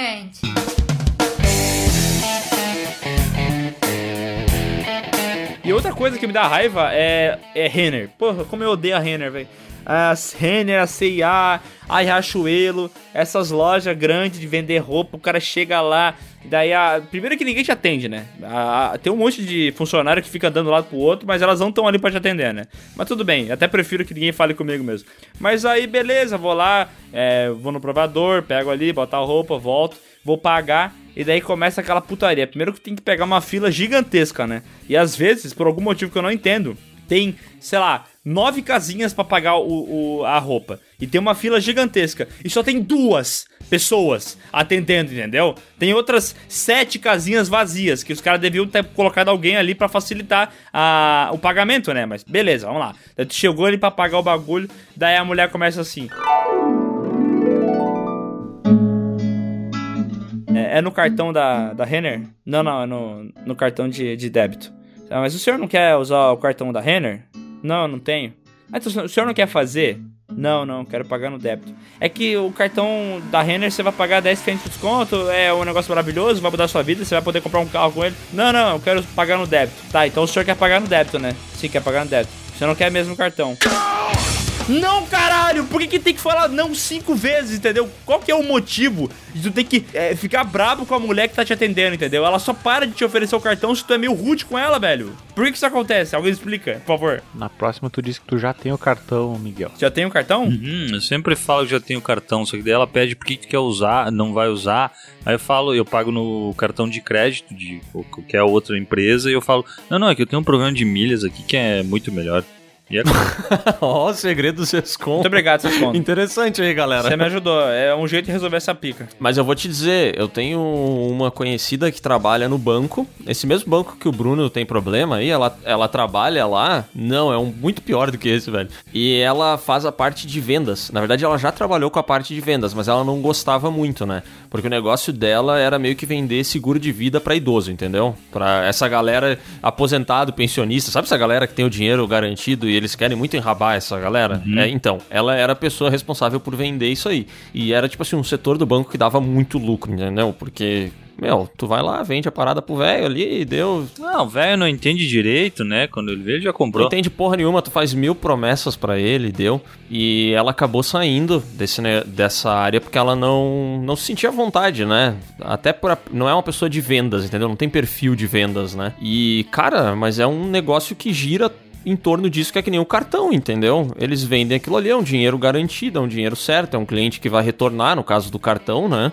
E os caras têm que oferecer, entendeu? E tem pessoas que são treinadas pra ficar oferecendo e vendendo mil maravilhas, e se elas não fazem isso, elas tomam no cu depois, né? Porque elas têm meta. Então, tipo, a mina precisa fazer X cartões, ela precisa vender X seguros, e se ela vender Y, ela ainda ganha uma bonificação. Então, tipo assim, aí o cara fica te oferecendo eternamente a parada, né? O que é um saco. É, muito chato, né, cara? Como é uma merda, né, esses trabalhos, né? Por isso que essa galera, geralmente, que te atende, ela sempre tá com cara de cu, né? A galera que te atende nos lugares sempre tá braba. É, em essas lojas que eu comentei antes. Tu vai falar com ela, ela sempre tá desanimada, tá meio triste. Também assim, né? O pessoal do é muito triste, velho. Dá até uma depressão. Ah, mas também quando tu ganha centavos por hora de Não. trabalho também ia ficar triste. Que né? isso, cara. Críticas fortes. verdade. Não, mas a gente tem que trazer o poder pro, pro, pro povo, né? Ih, começou. Eu não sei, cara, mas eu, eu não tenho tantas, tantas experiências de ser mal atendido. É que aqui na nossa região, velho, não sei se Porto Alegre também é assim, nem Nova Petrópolis, mas Caxias existe um lance cultural de que é legal ser mal atendido. Tipo, tem um, um bar aqui em Caxias que se chama Copacabana. Do Vande. E o dono lá, um dos caras mais grossos que eu já conheci, o Vande. Muito grosso, é um cano de passar bosta. Ele é grosso. E, cara, e o bicho, meu, ele só faltava te mandar tomar no cu, velho. Dava tapa na cabeça, assim, é um cara que era muito grosso. Pera aí. Só que era uma Tu parada. levava um tapa do Vande? Aham. Caralho! que absurdo. Só que era uma parada, era uma parada folclórica, assim, todo mundo falava, ah, que engraçado, olha, o Vande mandou o cara tomar no cu. Ah, o Vande das me arregaçou. Cara, das coisas mais engraçadas é que uma vez ele ficava do lado do Revival, que era um bar famosíssimo de 10, 15 anos atrás de rock aqui de Caxias. Então todo mundo ia lá antes. E eu me lembro que um dia eu tava lá tomando uma cerveja antes, todo mundo tomava antes de ir pro bar. E aí entrou um cara com um moicano vermelho e começou, sabe quando o cara tá meio, meio sem jeito, assim, olhando, esperando a vez pra falar e tal. E o Vandy olhou pra ele e falou: Fala pica-pau. Cara, sabe que nesse mesmo bar aí que o Sescon falou, eu fui assistir a final da Libertadores de 2010, quando o Inter foi campeão.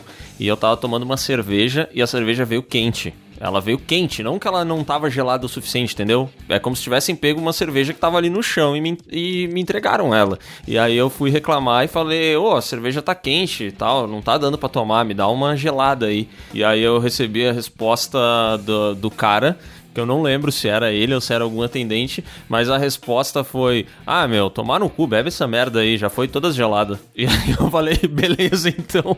E tomei a cerveja quente, cara. Cara, O ser humano mais grosso do planeta. Mas um amigo meu foi reclamar da cerveja quente num boliche que ele foi, sei lá, e os caras vieram com um copinho com gelo pra ele. ah, não. Falou, os caras falaram assim, então bota gelo aí. Daí tava meu amigo com a, a caneca de chopp com gelo dentro. Ai, que triste, cara. Ah, melhor do que quente, né? É, sei lá, aguardo pra caralho. Bruno, Diga, diga. tu tá, tu tá tão quieto, cara. Tu só tem experiências boas e tu atende todo mundo bem. É que o problema é que as minhas experiências ruins são todas com comida. E aí vai ficar tudo um podcast só de comida com as minhas experiências. Mas não tem problema, cara. Traz tuas experiências ruins. Ó, eu e o Miguel, a gente lançou um vídeo aí há pouco tempo, que foi um vídeo que a primeira vez que a gente gravou foi bacana, não teve muito problema e tal. E aí começou as alterações, né, Miguel? Ah, o não. cliente queria mudar isso, ele queria mudar aquilo. Aí, ele- aí já- ele já tinha recebido uma bonificação de uns stories e tal, mas aí o cara começa a querer mudar, começa a querer mudar. Daí, tipo, puta, daí eu tô trocando uma ideia com ele, eu falo, ô, Flano, isso aqui não faz sentido, porque assim, ó, o nosso público, ele entende o jeito que a gente é, sabe? Tu não precisa ficar preocupado que a gente tá fazendo uma piada com o sol. Ele sabe que essa piada é o nosso jeito, entendeu? Não, não, vocês estão ofendendo não sei o que, vocês estão ofendendo isso, estão ofendendo aquilo. Ah, beleza, daí começa a altera, altera. Cara, passou da terceira alteração, a paciência vai pra casa do caralho, né? A gente já liga É. o, o foda-se pro trabalho e o desejo é cancelar, entendeu? É sempre um limiar, assim, esse poder de, de, de cancelar as coisas, ele é muito perigoso, sabe? Porque, tipo assim, nesse caso, é, só não foi cancelado porque a gente já tinha feito. A gente já tinha gravado, a gente já tinha editado, já tava pronto o negócio, entendeu? Aí a gente não cancela, mas daí já fica de má vontade. Aí a gente fez a entrega, beleza, a gente fez a porra da entrega dos stories e tal. E aí o cara me falou assim: ah, os stories a gente tinha combinado no dia X e vocês postaram no dia Y.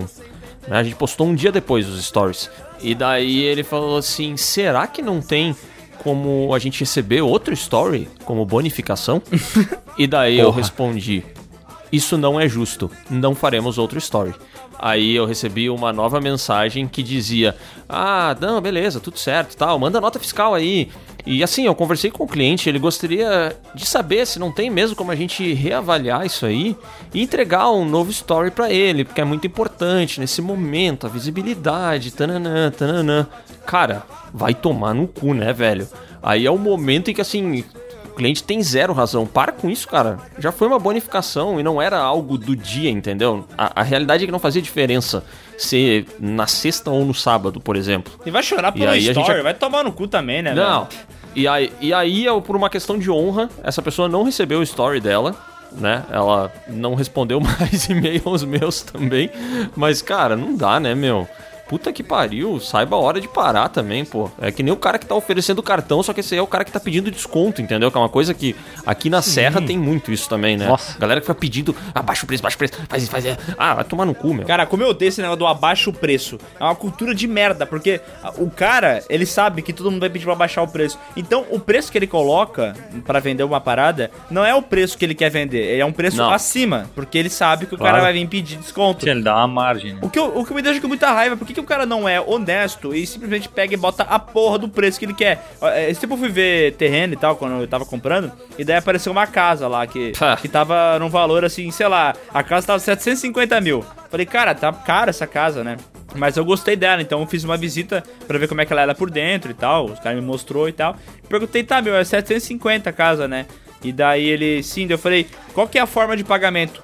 Porque eu só queria saber como é que era o financiamento, como é que poderia ser feito, né? E antes dele me falar isso aí, ele disse: Não, não, mas é 750 mil, mas a gente pode ver pra baixar o preço, qualquer coisa, né? A gente pode baixar e tal. E daí eu falei: Ah, então vamos ver, né? Vamos começar a ver até onde vai baixar esse preço aí. Cara, o maluco chegou a 620 mil, velho. Nossa, é muita coisa. Ele baixou 130 mil do valor da casa, velho. Caralho. É muita coisa, velho. Tipo, se é o cara desavisado, que não sabe dessa tramóia do caralho, o cara vai dar 750 mil na casa e o cara, o cara vai sorrir de orelha a orelha, né, velho? Este elemento cara de pau. Cara, mas é que é que nem quando uma, eu tava trabalhando numa agência, uma época que atendia uma construtora aí de Caxias. E eles. Ah, se era 2010, eu acho, 2009. E era uma época que tava rolando muito Minha Casa e Minha Vida. Quer dizer, não sei se ainda tá rolando. Eu lembro que na época tinha muito anúncio pra fazer e tal. E aí tinha um apartamento X que custava 89 mil reais, se eu não me engano. Que era o teto do Minha Casa e Minha Vida. E aí tá, beleza. Toda sexta-feira saiu o anúncio. Daí, sexta-feira tava prontinho, mandei. Aí veio uma ligação falando, cara, tá tudo certo, só altera o preço pra 129 mil porque aumentou o subsídio e agora é 130. Então bota 129 mil. A mesma porra de apartamento, velho. A mesma, o mesmo mesmo. E não é tipo, ah, aumentou o insumo, aumentou tudo que o cara precisa. Não, cara, é a mesma porra que já tá pronto. Os caras são muito filha da puta. Tá louco. Cara, são. E, e não é só a empresa que é assim, né? Porque esse que eu falei era um cara que tinha uma imobiliária e tal. E daí depois eu fui ver um cara que tinha um terreno, um terreno que eu achei muito foda. E daí eu cheguei e perguntei pro cara quanto é que ele queria, daí ele mandou 500 mil, que é o que ele queria no terreno. Eu falei, caralho! 500 mil esse terreno? Porra, o terreno é da hora, é foda. Já tem até projeto. mas tem petróleo nesse terreno, velho. deve ter ouro, né?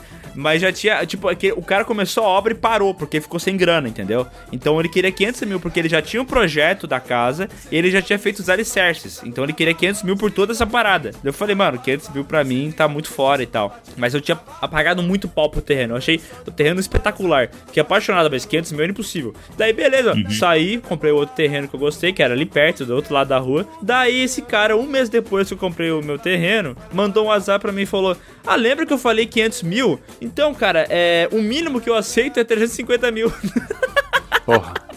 O cara, o cara baixou 150 mil de um mês pro outro, velho. Tipo, eu já tinha comprado o outro terreno, então não ia mais atrás daquele ali, foda-se, né? Mas, cara, como é que baixou tanto, tanta porcentagem de valor assim, de um tempo pro outro, tá ligado? Porque tem que ser tão filha da puta. Uhum. Não, mas é que essas técnicas de, de negociação, especialmente fala- voltando a falar de agência e, e falando da nossa terrinha ali dos gringos, é foda, né? Porque daí o cara vai se aventurar, por exemplo, a a ser freelancer, né? Aí começa a negociar. Aí tu faz o teu valor, cara. Não, muito caro, né? Porque, pô, olha só aqui, né? Meu sobrinho, tem o sobrinho sempre, né? Faz pela metade do preço, não sei o quê. Tá, então vamos baixar esse preço. Aí tu vai baixando o preço, aí uma hora o cara fala contigo assim: Não, é porque pensa bem, mês que vem eu posso te contratar de novo, né? Como se isso fosse uma grande vantagem, Aham. né? Depois de todo esse estresse, tu tem que fazer mais um trabalho pro cara. Eu, eu, felizmente, já na minha trajetória, eu já consigo jogar o preço. Se o cara aceita, beleza. Se não aceita, é azar o dele, sabe? Porque eu não quero mais me estressar por causa disso, assim. Já... Mas, ô, ô, Bruno, fala desse cliente que eu te passei aí. Não, é que o problema desse, desse amigo do Miguel ali é que ele, tem, ele acha que. Amigo, amigo teu ovo, não é meu amigo, não. Era meu cliente, e agora é teu cliente. Não vem com esse negócio de amigo, não é amigo. É que é aquele cara que fala assim. Bota preto em cima desse outro preto mais, mais claro. Ah, ó, não vai dar leitura. Faz pra gente ver. Aí tu faz. Tá ruim, não dá pra ler. Aí ele pega e fala o óbvio, sabe? Que merda que tu foi fazer aqui, Tipo, ele, louco. ele, ele xinga o meu layout porque eu fiz o que ele pediu, sabe? E ele é grosso pra caralho, esse maluco, Sério, velho. muito. Ele é muito grosso. Tu, tu fala um bagulho pra ele assim, daí tu pede uma orientação. Pá, de vez o cara só fala assim, meu, sei lá, eu não gostei muito da cor. Ele fala assim, a cor tá uma merda. É. Caralho. Não, e, e aí ele é uma pessoa que tem uma baita de uma noção de horários, né? Porque, tipo, 11 e meia ele manda uma mensagem. Por aí, preciso mudar isso pra mandar pra gráfica. Sabe? Tipo, daí tu, tu não responde, aí 9 e meia da manhã já tem umas 18 mensagens dele. Por aí, por aí, por aí. É. Preciso alterar. Aí tu altera, manda pra ele e ele Cara. não te dá mais resposta. Três dias depois, ah, lembra aquele arquivo? Vamos ter que fazer uns ajustes. Sabe? É mais ou menos nesse nível, assim. Esse cara era muito fila da puta, velho, porque eu falava pra ele, olha, meu, 6 horas da tarde eu vou sair, tá? Então, é, já vai vendo que vai ter que alterar no arquivo aí, porque daí depois eu não vou conseguir te responder. E daí o filho da puta, ele falou, ah, é 6 horas que tu vai sair? Beleza. 5h58 ele pegava e mandava as alterações, tá ligado? Mas pelo lado positivo, ele paga bem, pelo menos. É, ele paga bem, isso é verdade. Eu tinha um chefe que era assim, meu, era tipo seis e meia, acho que a gente parava de trabalhar. Ele ficava o dia inteiro olhando merda na internet, de boaça, rindo. Aí chegava, tipo, seis horas, só ouvia lá do fundo ele. Bah! Esqueci tal coisa. E aí tinha alguma coisa que tinha que entregar no dia seguinte e que ele esqueceu. Aí pau no cu dos funcionários tinha que ficar trabalhando. Ah, isso é foda. Não, o funcionário sempre se ferra, né? Eu lembro daquela agência que a gente trabalhava, nós três ali, eu, tu, Miguel e o Léo. E, e aí tinha um dos sócios que era um. que ele era o mestre, né? De chegar no fim do dia. Cara, sentar aqui do teu lado, deixa eu fazer só um ajustezinho. Aí começava aquela. Aquela baliza no layout, né? Não, um pouquinho pra esquerda, só sobe, desce, desce. Não, não, volta, volta, volta. Agora vem, vem, vem, vem, vem, vem, vem. Não, ma- ma- mata, muda, muda a cor, muda a cor, muda a cor. Agora. Tu, tu- tu tem pressa pra ir pra casa? Não, só são seis e meia, eu moro em Caxias, tem que botar 40 minutos de viagem ainda. Ah, porque se tu tiver pressa, a gente pode ver amanhã também, mas é que eu tinha prometido já, né, pra mandar hoje isso. Ah, cara, e esse louco ele tinha um complexo de gênio, né? Ele se achava muito gênio, assim. Ele, ele meio que andava pela agência, meio que desfilando, assim. As pessoas olhavam e falavam: Esse é o diretor de criação. Esse aqui é um gênio. Ah, ele tem uma sacada. Ele sempre sabe o que o cliente quer. Ele entra na cabeça do cliente e desenvolve uma parada única, exclusiva. Ai, ai, ai. ¡Para! Ele tem uma foto do Washington Oliveto do lado do Steve Jobs no, no escritório dele. Cara, agora, tem uma parada, né? O Bruno sempre deixou as pessoas montarem nele. É, Em todos é os verdade. sentidos, tá? Ah. Em todos os sentidos. Sexuais também. Vai dizer que não, Bruno. É que o Bruno é um cara muito bonzinho, velho. É, o Bruno é muito bonzinho. Não, mas é que eu também tenho o, o meu, meu, meu aspecto de amizade com, com os caras também, né? Daí eu não quero. Não, não, não, não, não, meu. Bruno, colega de trabalho não é amigo. É, velho. colega de trabalho não é amigo. Vai tomar no cu. Eu, eu tinha um, um chefe aí, amigo do Bruno, esse filho de uma puta desse chefe aí, que era um Meu cara Deus. que, que, que- Não, vai tomar no cu. Esse, Meu Deus, esse programa vai ser cancelado, né? esse cara eu episódio. desenvolvi um, um ódio dele, que ele era um cara que tinha noção nenhuma de design. Ele tinha. Ele parou lá em. Nos anos 90, com aquele estilo da Globo lá. Como é que é o nome daquele designer lá? Hans Donner. O Hans Donner? Hans Donner. Ele era. Ele tava preso com o Hans Donner nos anos 90. E daí ele queria cagar regra em cima do design das paradas que eu tava fazendo, tá ligado? Tipo, ele me contratou pra ser o cara do design. Ele falou, meu, faz o que tu achar o certo. Eu vou confiar em ti. Eu só vou aprovar. Daí eu fazia a parada, mais moderna e tal. E daí ele vinha com aquela cabeça de 300 anos atrás dele. Ah, meu, isso aqui tem que ver, porque não sei o que lá, porque não sei o que lá. E ele não tinha conhecimento prático. Então se ele chegava pra mim e falava assim: Olha, Miguel, eu quero um, um design mais Behance. O Behance, pra quem não sabe, é um site de portfólio. No Behance tem trabalho de tudo que é tipo: tem fotografia, tem editoração, tem qualquer coisa, entendeu? É um site pra colocar portfólio de pessoas diferentes. Não existe um design Behance, entendeu? É a mesma coisa que, que, que eu falar assim: eu quero um carro concessionária, entendeu? Não, não- caralho. Puta merda. E daí ele tinha um- umas regras de design que eu nunca vi na minha vida. Ele falou assim: Miguel, seguinte, quando é editoração eletrônica, tá? Quando a parada vai pra um site, é assim, ó. O espaçamento é sempre 2 pixels a mais da fonte. Então se a fonte é 12, o espaçamento é 14. E daí ele botava, e da, o 14, né? Daí ele falava assim: É, nesse caso não é 14, nesse caso tem que usar um 16. Puta que pariu, que filha da puta. Cara, mas tu sabe que, ah, tipo, atendimento é uma coisa que é foda, né, cara? Por isso até eu, é, eu acho bom tu ter um atendimento, sempre achei bom, porque, tipo, tu meio que não tinha que se envolver numas, umas paradas que era muito chato. Mas ao mesmo tempo, cara, se tu não tivesse, se tu fizer o atendimento, tu dá uma cortada de caminho, velho. Que, cara, o que vinha de, de feedback de uns negócios que tu não entendia, cara, tipo, Uhum. ah, o cliente quer um layout mais visual. Eu não acredito no que eu ouvi. Cara, o que tu quer dizer com visual, meu? Se a pessoa não for cega, todo layout é visual, Steve cara. Wonder não gostou Caralho. disso, né? Porra, né, meu? Aí eu, aí eu nunca esqueço uma época que a gente tava fazendo uns material de ponto de venda e tal. E aí teve um retorno que foi tipo assim: Ah, a gente quer trabalhar melhor a volumetria. Aí, cara, assim, ó, eu entendo o que quer dizer, tá falando de profundidade e tudo mais. Mas, meu, volumetria é um negócio, sei lá, cara, de, de química, meu. Não fala uma palavra que tu não sabe só pra parecer bonito nessa porra, Aham. sabe, velho? Fala, meu, dá volume pra parar, não. Volumetria. Fudeu.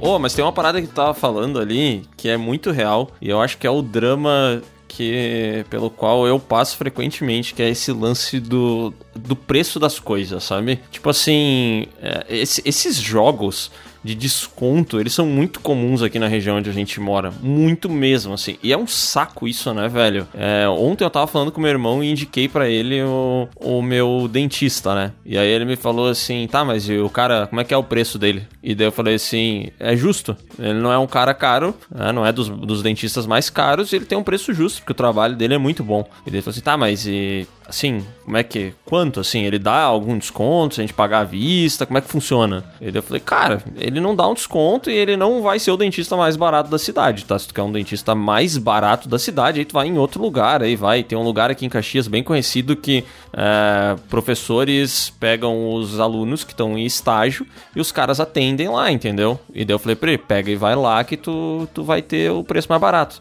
E daí ele falou assim, ah, mas é que não sei lá, né? Teria que ver com esse cara aí quanto que ele me faz e tal. Meu, por que, que as pessoas têm tanta dificuldade em pagar uma porra de um preço tabelado, velho? É. Por que, que todo mundo tem que pegar a tabela? Esse é a pessoa que tem uma doblô a gás, né? Exatamente. Mas, cara, por que, que tem que querer baixar o preço, sabe? Tipo, o preço do trabalho do cara já tá justo, entendeu? Tu não precisa querer extorquir ele a todo ponto. E tu, que é o comerciante, também não precisa jogar o preço lá em cima pra acontecer isso que o Miguel falou, sabe? Aham. Isso em imóvel é muito comum, né? O cara joga o valor lá em cima pra depois ele ir negociando. É, é um saco esse sistema, né? E meio que não tem como fugir dele, eu acho. Dizem que na Turquia, se tu não pede desconto, tu apanha, né, velho? Uhum. Que o- a galera já faz o preço pensando no desconto, né? Que eles têm esse lance que, ah, eu vou dar tanto, eu vou dar menos. Mano, o preço da coisa é o preço da coisa, cara. Tinha que ser assim sempre. Não, não, não tem espaço pra, pra negociar. Foda-se, não quer fazer, faz. Não quer, não faz. É muito simples. Cara, mas dentista também é um negócio que é foda, né? Porque não é um negócio que faz orçamento, né? Tu meio que vai, assim. Sim. E é sempre uma, é uma roleta russa, tu não sabe quanto que vai custar o que tu tá fazendo. Eu, pelo menos, nunca pedi, ah, eu queria fazer um orçamento de, sei lá, fazer, tirar duas cáries e uma limpeza. Nunca fiz isso na minha vida. Simplesmente vou fazer uma revisão, aí fala, ah, tem que fazer tal coisa. Aí tu vai lá e faz, e quando tu vê lá, beleza, deu 500 reais. Aí tu paga e vai chorar no carro, mas é isso aí, velho. Mas 500 pila no dentista é foda, né? Ah, não, eu, eu peço preço antes das coisas, cara. Eu não, não fico lá pro cara fazer. e- Não, eu peço preço. Eu vou lá, o cara olha minha boca e daí ele diz assim: ah, a gente tem que fazer tal e tal e tal coisa. E eu peço, tá, quanto que vai sair a brincadeira? E ele vai me dizer quanto que vai sair. E eu, sei lá, de repente eu não faço com ele, de repente eu faço. É que eu nunca fui também no dentista numa situação tipo assim, meu, preciso que tu resolva isso, sabe? Sempre fui meio. Tá, mas, mas eu gostaria muito de ver tu ouvindo o valor e falando, não, não, eu vou fazer em outro lugar. Queria muito ver tu fazendo isso, cara. É. cara, Como é eu que não é? tenho. Mil reais? Não, eu vou embora. Eu vou embora, é um Tu traje. já tá deitadinho, cara. Tu já cuspiu no, no, no- no ralinho Já tá lá. com aquele sugador, já tá na boca, né? Tu já tá com aquele, aquele papel no, no babador lá, velho. Não, mas, cara, os, os- é que assim, faz muito tempo que eu não vou no dentista novo. Mas o cara olhou minha boca, eu fui até a mesa dele, entendeu? É porque, é, que nem eu disse, não era uma coisa que ele precisava fazer naquele momento, sabe? Por exemplo, a última vez que eu fui no dentista foi pra botar aparelho. Então, tipo assim, o serviço não começa ali, né? Ele olha, avalia, aí tu tem todo o processo de tu ir fazer um molde pra. Da, da- Tem que fazer a pasta. é, tem que fazer aquela parada e tal. Então, tipo, ele foi, olhou minha boca, a gente foi até a mesa dele ali, né? Onde tem um computador e tal. Ah, não, não, não, não, tudo bem, mas é, mas é que aí é um outro processo, né? Tipo, botar aparelho é uma parada que, além de ser muito mais caro, vai levar muito tempo e tudo mais. Mas eu digo, tipo assim, ó, eu vou uma vez por ano fazer revisão. Aí eu fui fazer revisão dela falar, ah, meu, a gente tem que fazer uma limpeza e tal. Tem que. Não tinha carne, não tinha porra nenhuma, daí. Daí tu não fala aquela hora, tá, mas quanto vai custar a limpeza? Manda um orçamento pra mim no meu e-mail. Entendi. É que o cara vai meio que no automático, né? O cara tá falando, ah, bota a limpeza aí, faz o bagulho. Daí é tipo, cara, esse tempo eu levei o meu cachorro no, no, na no veterinário, assim, que ele tava passando mal. Daí ela pegou, botou uma injeção, deu um remédio, não sei o que lá e tal, foi fazendo umas paradas. E eu não fui per- Botou o termômetro no furico, Enfiou né? o termômetro no cu, pediu pra eu segurar. É, e eu, só que eu não fiquei perguntando quanto que tava dando as coisas, tá ligado? Eu só ah, vai e faz, ela sabe o que ela tem que fazer, né? Aí chegou na conta, daí ela falou: Ah, então, senhor, deu é, 390 reais. Ai, meu Deus!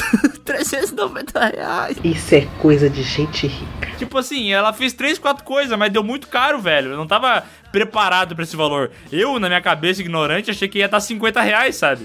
Nossa, acho que ela nem te atendia por 50 pila, velho. Ela não te dava nem oi por 50 É. pila, cara. Eu jurei, jurei. Ah, ela pegou e deu uma vacina no cachorro. 50 reais, tá? E é o valor, entendeu? É o preço, é do jogo. 50 reais é, é muita grana, mas tá bom. Mas, cara, 390 foi foda. Cara, eu acho que consulta de bicho, assim, de é, entre 150 e 200 reais, só consulta. Mais do que vai precisar fazer. Cara, é muito caro, velho. Meu Deus. Cara, a ricota é um palio que eu tenho em casa, né, velho? Porque ela é a cachorra que chegou pra nós com todas as doenças do mundo. E, tipo assim, já foi internada várias vezes na madrugada. Aí tu paga plantão, paga os exames, a eco, o raio-x, a puta que pariu, não sei o quê. Tipo assim, era toda vez uma bolada. E nesse caso, realmente, foda-se. Quando eu achei uma pessoa que eu confiava, sabe? Tipo assim, não, essa, esse veterinário, ele quer o bem do- desse, desse animal, sabe? Aí, meu, foda-se, cara. Eu só pagava e nesse caso eu realmente nunca questionei nada, velho. Hum, eu também. Só ia pagando, Também no assim. início do ano ali eu gastei uma banana com o Stallone. Cara, Não questionei nada, só passei o cartãozinho ali e abraço, né? É verdade, pros bichos a gente não questiona porra nenhuma.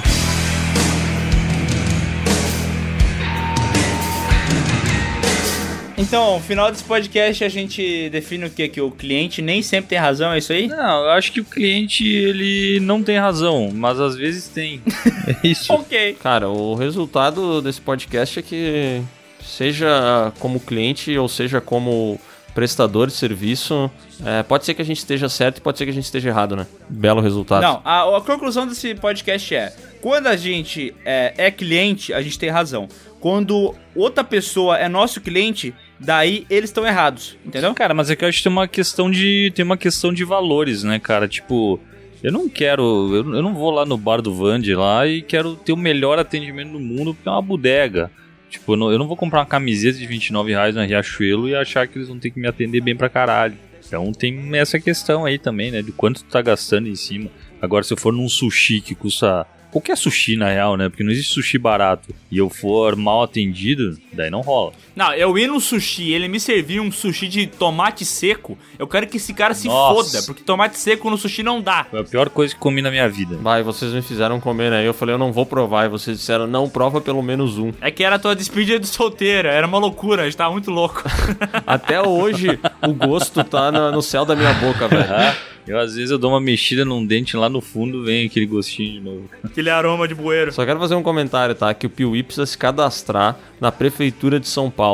E pra gente fazer esse cadastro, não é tipo assim, cara, manda o CNPJ e a gente vai fazer o cadastro. Não, não é isso. Tem que mandar vários comprovantes de residência, tem que mandar foto do estúdio, tem que mandar foto da puta que pariu. Aí tem que ir no cartório, tem que ir no cartório, onde lá sim o cliente tem sempre razão, porque ele sempre vai ser mal atendido e vai ter que pagar um monte de dinheiro, então ele sempre tem razão, entendeu? A gente vai ter que ir no cartório, reconhecer firma numas folhas que a gente vai ter que imprimir, levar até o cartório para depois enviar para a prefeitura de São Paulo, tudo isso. Cara, por que, velho? Por que, cara? Meu Deus, mas pra Então- que se registrar na prefeitura de São Paulo se vocês não moram lá? Pois é. Porque senão a gente precisa pagar ISS de todas as notas que são emitidas para clientes de lá. E aí, para não pagar esse imposto, a gente precisa ter esse cadastro lá na prefeitura de São Paulo. Termina esse podcast dizendo que imposto é roubo, né? Que- Mas e quando é cliente daqui? Aí não tem problema. O ISS geralmente é, é para os clientes de lá. Eu nem sei direito como é que funciona isso, tá? Eu não, eu não vou saber te explicar. Mas eu sei que toda vez que a gente emite uma nota para um cliente de São Paulo, a prefeitura fica ali com um, sei lá, uns 5% de imposto, entendeu? E aí de 5% em 5% eh, a gente vai quebrar o Piuí. Ah, mas vai reclamar, Leonardo. Faz stories na prefeitura de São Paulo. Vá, podia, né? A melhor maneira de resolver um problema é fazendo um story, cara. É. Eu juro pra vocês. então o nome do, do programa pode ser O Story Tem Sempre a Bom, Razão. Eu acho que o Adonis vai achar um momento propício pra cortar esse podcast que não tem fim, né? A gente tá tentando finalizar ele faz um bom tempo e a gente não consegue falar nada o suficiente pra, pra cortar ele. Adonis, bota tu falando alguma coisa no final, entendeu? Afinal, é, o Adonias. Olha aí, ó. A gente é cliente do A Adonias. gente é cliente do Adonias? Adonias tem sempre razão. O que que vocês querem que eu fale? O que que vocês querem que eu fale? Cara, é, é horrível, é horrível trabalhar pra vocês. Uma hora é, ah, bota minha voz desse jeito, engrossa mais minha voz. Minha voz tá mais grossa, bota ela mais fina. Ah, corta o Bruno que o Bruno não sabe gravar direito nesse microfone. Enfim, é um saco. É, ai, eu não sei o que, é que eu tô fazendo da minha vida, meu Deus, eu não sei. Eu sou um merda, meu irmão. Não sei o que eu estou fazendo da minha vida. Eu sei de uma coisa, é. Eu estou me acabando editando o Piuí. Mas, em todo caso, vocês pagam meu salário, então eu sou obrigado a dizer que eu vos amo e que eu continuarei editando esse podcast todas as semanas. Mas fazer o que, né? É isso aí. Será que um dia eu vou vencer na vida? Eu tenho certeza que não. Eu sou realista, eu sei que não. mano. É daqui pra pior, meu irmão.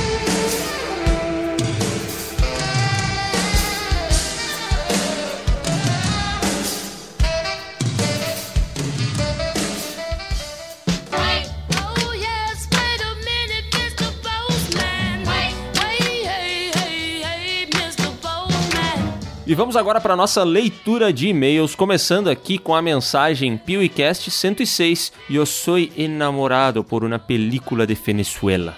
Caraca. Ó. Dale Piazada do melhor podcast de cinema. Parabéns, viu? Como vocês estão? Caraca, chegou empolgadaço. Alto astral. Bah, obrigado, Piabá. Baguri, trio massa. Meu nome é Luiz Gustavo, tenho 26 anos e sou daquela cidade a qual descobri recentemente. Alguns deram o título de A Rússia Brasileira.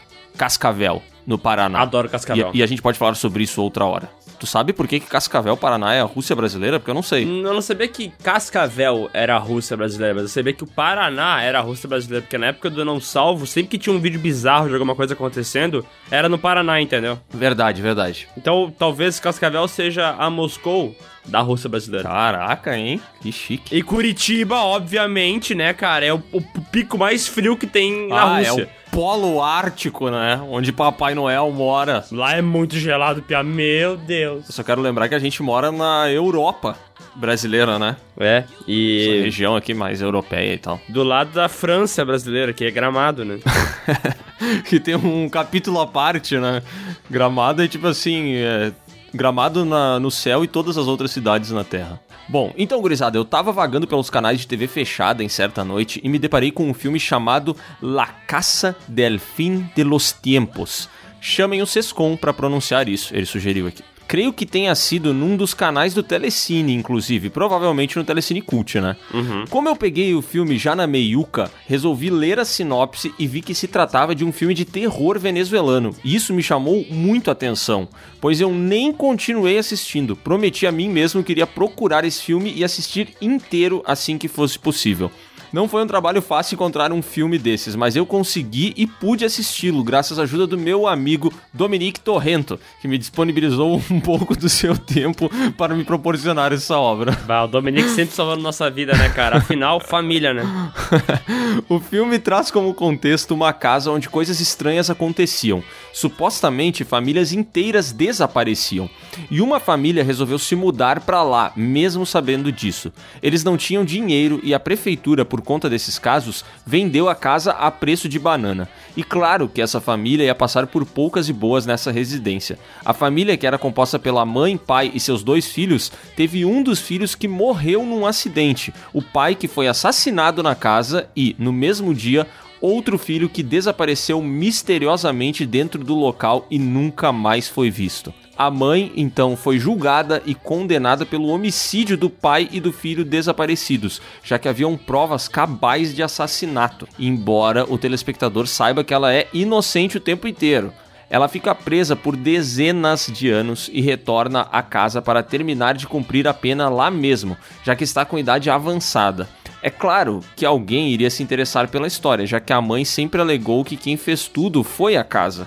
E por conta dessa alegação sobrenatural, um padre resolveu investigar de forma independente o caso e muita coisa começa a se revelar naturalmente. Dá pra dizer que é quase uma casa monstro para adultos, ele comenta aqui. Mas o filme tem uma nota 6.8 no IMDb. Sei que não passa no crivo do Sescom, mas poxa, é um filme venezuelano que tem essa nota e passa na TV fechada. Merece uma atenção, não é? É, a gente ah, acabou de descobrir com esse e-mail que a Venezuela tem outros terrores além daqueles que a gente já conhecia, né, Léo? É, esse aí é uma, uma pegada mais sobrenatural, né? Menos assustador do que a realidade, mas ainda assim muito assustador. Mas eu me Ó, interessei, quem- eu dei uma olhada aqui no MDB, assim, parece interessante, não é um filme muito conhecido, mas deve ser, no mínimo, notável, né? É, vale a pena a gente procurar aí, pra quem quer ir atrás, é La Casa del Fin de los Tiempos. Ou seja, A Casa do Fim dos Tempos. puta que pariu! Tradução simultânea, rapaz. Obrigado. E ele termina aqui falando que ele não tem muita noção da dimensão do e-mail, tá? Porque ele tava no celular. Ficou um pouco grande, mas tudo bem. Em compensação, fiz o possível para que a escrita proporcionasse uma leitura mais agradável, já que o texto pode estar gigante. Um grande abraço de um piuizeiro cascavelense. Abraço, Luiz Gustavo. Como é que é uma Piseiro leitura russo. mais, mais tranquila, assim, como ele descreveu? Será que no meio do texto ele coloca uma fotinho de um cachorro, uma coisa fofinha, assim, é isso? É, ele botou uma leitura mais agradável, né? Assim, eu acho que no caso do PeeWeeCast é uma leitura que use, por exemplo, vírgula. Ah, bom. Que é uma coisa, uma coisa difícil da gente encontrar por aqui, né? E, e também que faça sentido, né? É. Que geralmente não faz sentido. E ele escreveu um monte, hein? Se dedicou aqui. Muita vírgula, muito ponto. Inclusive tem ponto de interrogação, tá? Não acredito. Bom, vamos ver se o próximo e-mail também tá bom. E o título é Sobre o PewCast de filmes estrangeiros mais amados que o Marcelo não foi fanboy. Ô, louco. Olá, pessoas. Fez um crossover de, de assuntos ali, né? Olá, pessoas. Sou a Ana Paula de Vinhedo, São Paulo. Tenho 24 anos e essa é minha segunda vez mandando e-mail para vocês. Sobre o último PewCast, sobre os seus estrangeiros mais amados, queria dizer que foi fantástico. Vocês citaram grandes nomes e muitos desses são meus favoritos. E mais, adorei o comentário do Sescon sobre o filme da Amélie Poulain ser lindo, porém chato. É aquele típico filme que pode ser utilizado de propaganda de TVs em lojas. Ah, o queridinho da Fast Shop, no caso. Ah, pode crer. Cara, esses dias eu entrei na, na Fast Shop aqui porque eu queria ver preço de TV, né? E as TVs estão cada vez mais caras e tal. Mas, velho. Tudo tá mais caro. É, tá foda, né? Mas, cara, tinha umas imagens tão lindas, cara, tão lindas. Eu me peguei por um tempo parado, olhando um espaço, cara. E eu tava ali, eu no espaço, sabe? Uns, fiquei uns dois minutos olhando pra TV no espaço. Cara, vai na fé. lindo, velho. Isso aí é só propaganda, tá ligado? Uma vez meu pai foi comprar televisão também e ele se encantou porque tinham cenas de Fórmula 1 onde eles colocavam em câmera lenta, aparecia o pneu girando em slow motion, com a textura, o contraste. Na cabeça do meu pai, quando ele fosse colocar na Globo pra assistir Fórmula 1, ia ser isso que ele ia ver, entendeu? Ele não conseguiu entender que aquilo era um tech demo, entendeu? Ah, entendi. Mas, mas aí foi curioso, né? Porque eu tava assistindo aquilo ali, que de fato é uma resolução que a gente não, não vai conseguir assistir num streaming da vida, né? Não vai ter aquela mesma imagem. Daí eu saí, entrei na loja do lado, que eu não, não vou falar que loja era, mas vamos usar um. Vamos fingir que era uma Quero Quero, sabe? Uma loja assim mais, mais humildona e tal. E aí tinha um cara num microfone. Quero, quero, eu acho que só tem no sul, né, cara? Eu, eu não sei, cara. Eu acho que não, mas não tenho certeza. E tinha um cara com um microfone batendo em cima de uma TV de 22 polegadas e tentando me, me fazer comprar a TV ali, cara. Foi uma experiência. Eu fui assim da, do céu ao inferno. Eu adoro que aqui em Nova Petrópolis tem essa, esse negócio da cultura alemã, né? É uma parada enraizada já. Então, em algumas lojas eles colocam bandinhas alemãs pra tocar na frente, sabe? Então, tipo a Benoit aqui, que é uma loja. Daí tu passa lá na frente, tá os caras lá. Jetzt geht's los! Jetzt geht's los! Jetzt geht's los! E eu tenho que entrar, entendeu? Porque é tanta felicidade que eu me sinto cati- cativado, sabe? Entendi. Maravilhoso, cara. Um dia que tiver. dia- Cara, sábado é muito normal isso acontecer. Então, se tu vier sábado pra cá, passa na frente da Benoit. Tu vai ser encantado. Eu fui pro centro de Caxias nesse sábado, que é uma coisa que, cara, faz muitos anos que eu não faço. E realmente é um universo assim que eu, eu nem lembrava que ele existia, cara.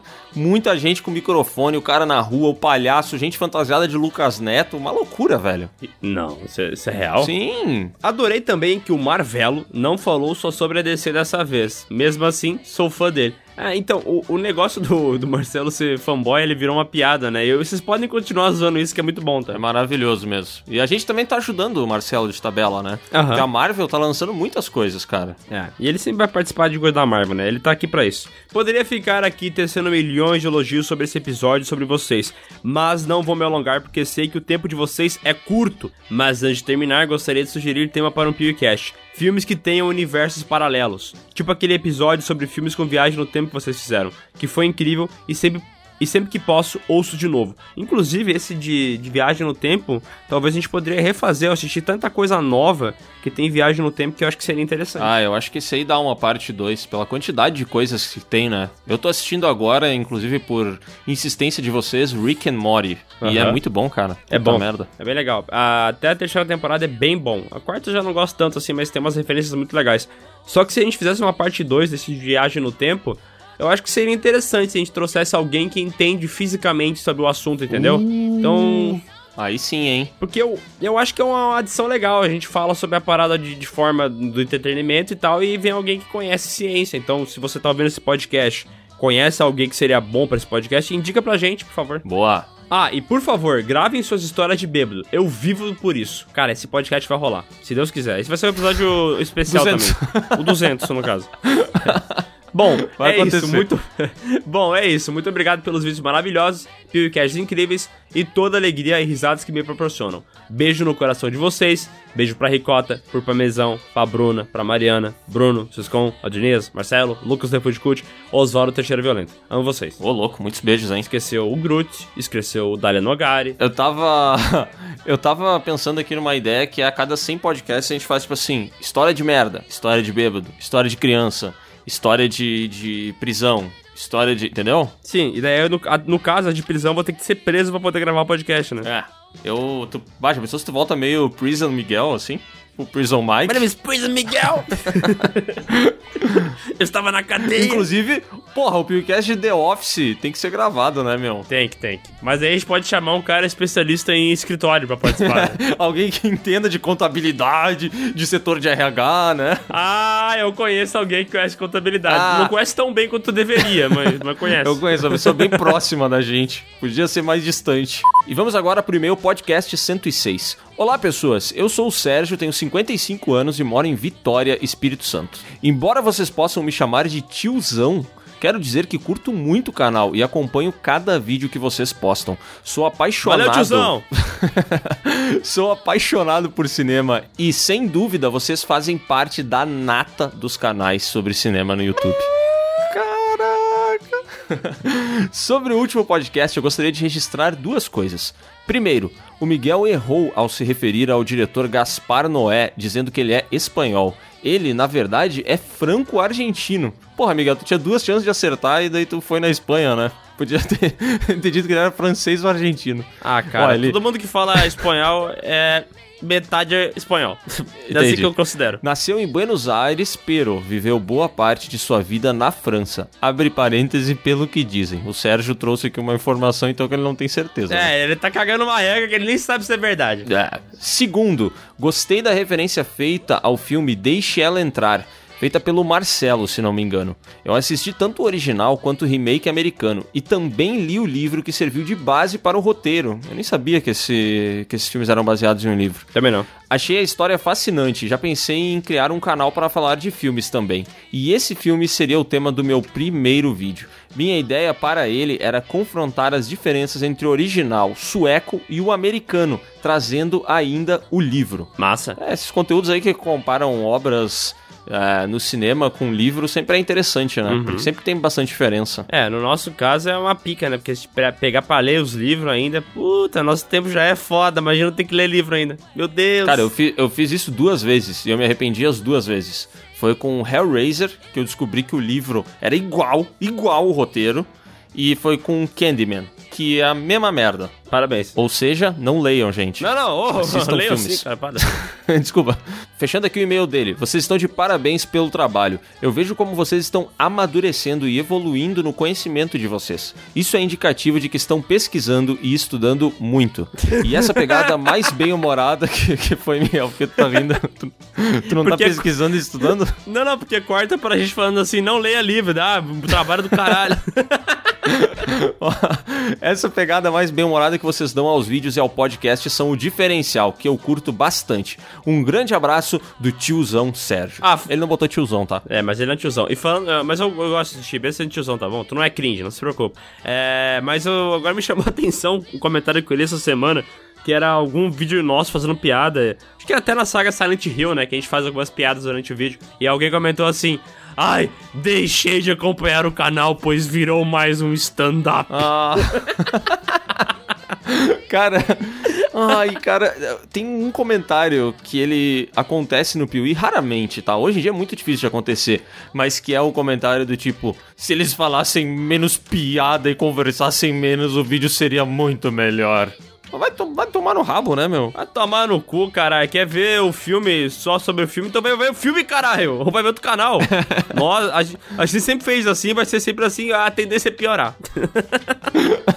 Não quero prometer nada que possa me comprometer, vai ser pior.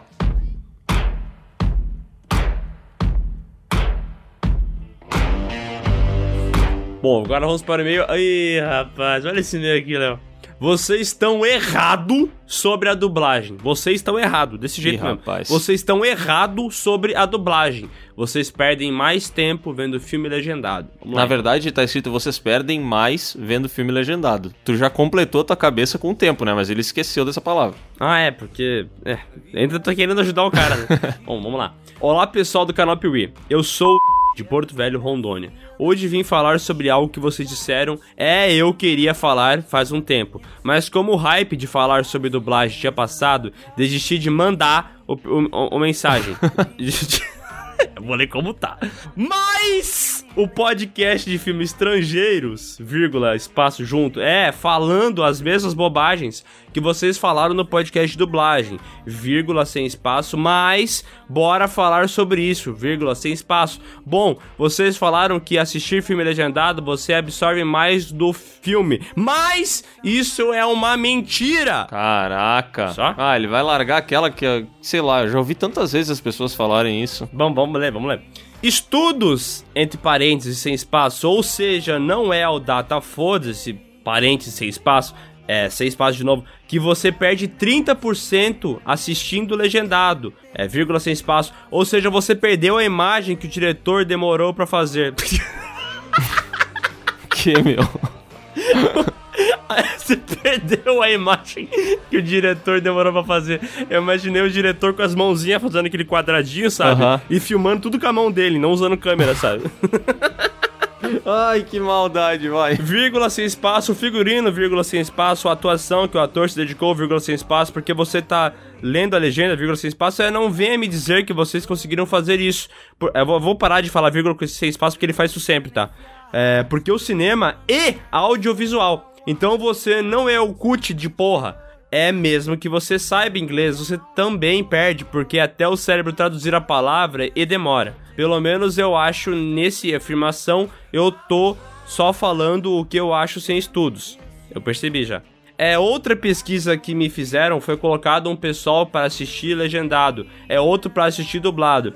É as pessoas que assistiram dublado absorveu 50% mais do que o pessoal que assistiu legendado. Vocês podem negar-se pela vida do toda, mas da próxima vez não venha pagar de cult falando que assiste legendado. PS1. Ignorei as dublagens ruins, pois esse, pois sim, assisti muitas dublagens ruins que pode perder o que o diretor não quis passar, mas quando a dublagem tá boa, é você insistir em dizer que você absorveu mais, você tá falando bobagem. PS2. Vejam o vídeo do Wendel Bezerra sobre isso. Tem dois vídeos. Os vídeos se chamam Haters da Dublagem. É respondendo Haters da Dublagem. Cara, tô... Eu entendi porque ele não gosta de, de legenda. Pra mim ficou bem claro. Acho que ficou claro porque. Ficou, eu tô sem reação aqui. é, eu tô sem reação. Adonias, bipa o nome desse cara, porque senão vai ser muito chato, tá? É, bipa o nome dele quando tu for ler o e-mail. Só um detalhe, gente. Assim, eu não sei. Eh, Tudo bem, tu quer defender a dublagem? Tu faz o que tu quiser. A gente não tá condenando a dublagem. Inclusive, essa semana eu tava falando com o Léo eh, e mais algum outro brother sobre Rick and Morty, né? E aí a gente comentou assim: Aham. Ah, eu, eu assisti dublado e pra mim não perdeu em nada pro legendado. E de fato, eu assisti dublado. O Léo tá vendo dublado também, né, Ah, curti demais a dublagem do Rick and Morty. Pô, tô assistindo só dublado. A gente assiste filmes dublado com uma certa frequência, inclusive, né? E, e o cara vir com esse papo de que a gente fala que assiste legendado pra pagar de cult. Isso é tão ignorante, velho. É tão ignorante. E, porra, é, é o que, pra mim é, sei lá, é o que tu disse. Lendo o e-mail dele, eu entendo porque que ele não gosta de assistir o filme legendado. Eu, mas eu gostaria de falar que é possível sim ler a legenda e assistir o filme também, tá? É possível. É, é possível. Até porque assim, a gente, tá, você perdeu um pouco da imagem e tudo mais, mas tu tá pegando a emoção do ator, tu tá pegando o áudio do jeito que ele saiu, tu não tem nenhum tipo de interferência sobre anular o som pra trocar por outra coisa. Então, tipo, cara, é a versão original do filme, entendeu? É a versão definitiva. Tu pode gostar do dublado, tu pode. Agora, tu vem querer me cagar uma regra com um estudo de por que é melhor dublado e tu não saber nem escrever, porque eu não eu esqueci de ler isso no meio do e-mail, né, Léo? Mas dá uma olhada ali no meio. Tem uma parte que ele fala assim: "Porque até o teu cérebro Mano, o cara não sabe escrever, velho. E daí ele quer cagar uma regra sobre a gente ser cult e gostar de legendado. Cara, quer defender o dublado? Defende. Mas não fica pagando de idiota, até porque já tem vídeo no Piuí da gente falando, sei lá, sete filmes que a gente prefere ver dublado. É. Não é como se a gente odiasse a dublagem, caralho. É, inclusive no, o podcast não é sobre isso, né? Não é um podcast sobre ódio à dublagem. A gente falou, tem coisas que ficam muito melhores dubladas do nosso entendimento, pelo nosso gosto pessoal, entendeu? E tem coisas que não. Recentemente a gente fez vídeo sobre Halloween ali no Piuí. A gente gravou, na verdade. Opa, isso é segredo? E- não, acho que não. A gente assistiu filmes antigos dublados e, cara, a gente perdeu muita coisa, porque tinha introdução de trilha em momento errado, sabe? A mixagem de som que foi feita, ela modificou o filme. É verdade. E, tipo, isso no original não tem, entendeu? Então, enfim, é gosto pessoal. Só não vem me com essa, esse papo de merda aí de que a gente tá pagando de cult falando que tá assistindo legendado, porque aí a gente é obrigado a rebater e dizer que tu assiste dublado porque não sabe escrever, caralho. Aí é óbvio É. que tu não consegue ler e assistir o filme, né, meu? Porra, como é que vai ler e assistir se não consegue ler sem assistir? Cara, e outra, e outra coisa, cara, olha como é que a gente tá. A gente, como a gente faz conteúdo, o tempo inteiro a gente faz a parada sem querer chegar perto de ser cult, tá ligado? A gente usa a linguagem mais coloquial possível pra todo mundo entender, pra gente não ser os caras que querem pagar de cultizão, os babacão, entendeu? Porque a gente é gente como vocês, entendeu? Só que, porra, aí tu pegar e achar que a gente tá querendo ser babaca porque a gente prefere legendado, o babaca é tu, velho.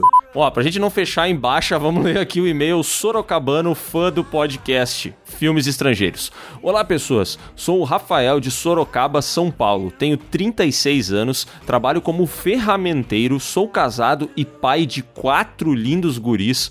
Ô, louco, cara, esse é o Rodrigo Hilbert que mandou um e-mail pra gente, tá percebendo? Eu amo esse homem, eu amo. É ferramenteiro, casado, pai de quatro filhos, entendeu? Ele escreveu esse e-mail. Fez o altar que ele casou. É, esse computador que ele escreveu, ele construiu, essas coisas. É um abaco. Tá mandando. tá mandando e-mail via abaco. ele fala que, que ele ouve um antigo e um novo e é muito interessante ver a nossa evolução como podcasters. Ele comenta aqui também que já conhecia o canal, mas não era um grande fã. Passou a acompanhar muito mais o canal por causa do podcast, que tem uma qualidade acima da média. Aliás, parabéns ao Dionias pela edição. Muito obrigado, muito obrigado. E parabéns também a todos os membros do sindicato que, junto com os patrões, fazem esse trabalho maravilhoso. Rasgação de cedo. Muito obrigado, obrigado. Agora vamos ao que interessa. Sobre o podcast de filmes estrangeiros, se puderem, mencionem na parte 2 o filme Ele Está de Volta. Um filme alemão com o ator Ah, que era o policial da série Dark no papel de Hitler. O Ulrich, esse? Aham. E ele comenta aqui, ó, é uma comédia muito boa e corajosa também, pois os alemães têm um melindre muito grande com esses assuntos e consegue divertir muito bem. Aliás, acho ele uma comédia cult. Também vi outro recentemente chamado Que Mal Fiz a Deus, um filme francês que conta a história de um pai de quatro filhas que se casam com imigrantes, cada um de uma etnia e religião diferente. Outro assunto bastante polêmico na França e em vários outros países europeus. Hum, interessante esse francês aí, hein? Pra quem tá ouvindo aí, é, eu também indico pra caramba o filme A Morte de Stalin, filme de 2017. Eu não sei dizer se ele é estrangeiro ou não, é, mas, cara, ele é muito legal. Esse filme é muito foda. Ele é meio. Esse. Ele está de volta, né? Que ele está de volta fala sobre o Hitler. E esse do A Morte do Stalin, ob- obviamente, como o nome deixa claro, fala sobre a morte do Stalin, mas ele tem essa parada da comédia, sabe? Um negócio engraçado, meio que um humor ácido. Pai, eu, eu indico demais. Eu acho que o filme não é estrangeiro, mas o cara lá que dirigiu, o Armando Iannucci, ele é. Então tudo bem, né? Cara, aliás, uma parada que não é nada estrangeira, mas que eu tive curiosidade de assistir, porém nunca comecei, é aquela série The Man in the High Castle, que mostra como seria a humanidade caso Hitler tivesse sido bem sucedido, né? Aham. Eu acho uma premissa muito interessante, velho. Cara, eu adoro essa premissa, até mesmo a premissa daquele game lá, Wolfenstein, né? Tem Aham. um- a continuação, que é a mesma parada. Só que eu nunca vi o The Man in the High Castle, a série. Eu tinha algum tipo de preconceito com ela. Tu já viu? Vale a pena? Nunca assisti. Se alguém que tá ouvindo aí já tiver assistido e puder dar pra gente um feedback, mandem aí no e-mail. Um feedback, pega essa. Nossa, cara, o cara lá vai falar que tá sendo cult, é, hein? agora eu fui cult, Cuidado. agora eu fui cult. Mas foi sem querer, eu tô com a boca É. seca e sem água aqui. Tudo bem, tudo bem. É, se você quiser mandar um e-mail pra gente, é só mandar um e-mail para podcast.canalpiuí.com.br. Coloca seu nome, sua idade, sua cidade. Faça o e-mail que não seja tão longo. E se você quiser discordar da gente, você tá assim, ó. A gente aceita completamente a discordância. Só que a gente também vai responder você, entendeu? Então pode ser que a gente não concorde com a sua discordância. É, hoje a gente se passou um pouco, mas é porque também o cara vem e me escreve e-mail dele com o cu falando que filme legendado é ruim, entendeu? Por que será que é ruim? É. Por quê? Por quê? Estranho. Tchau, beijo. Vídeo novo no Piuí ontem e hoje.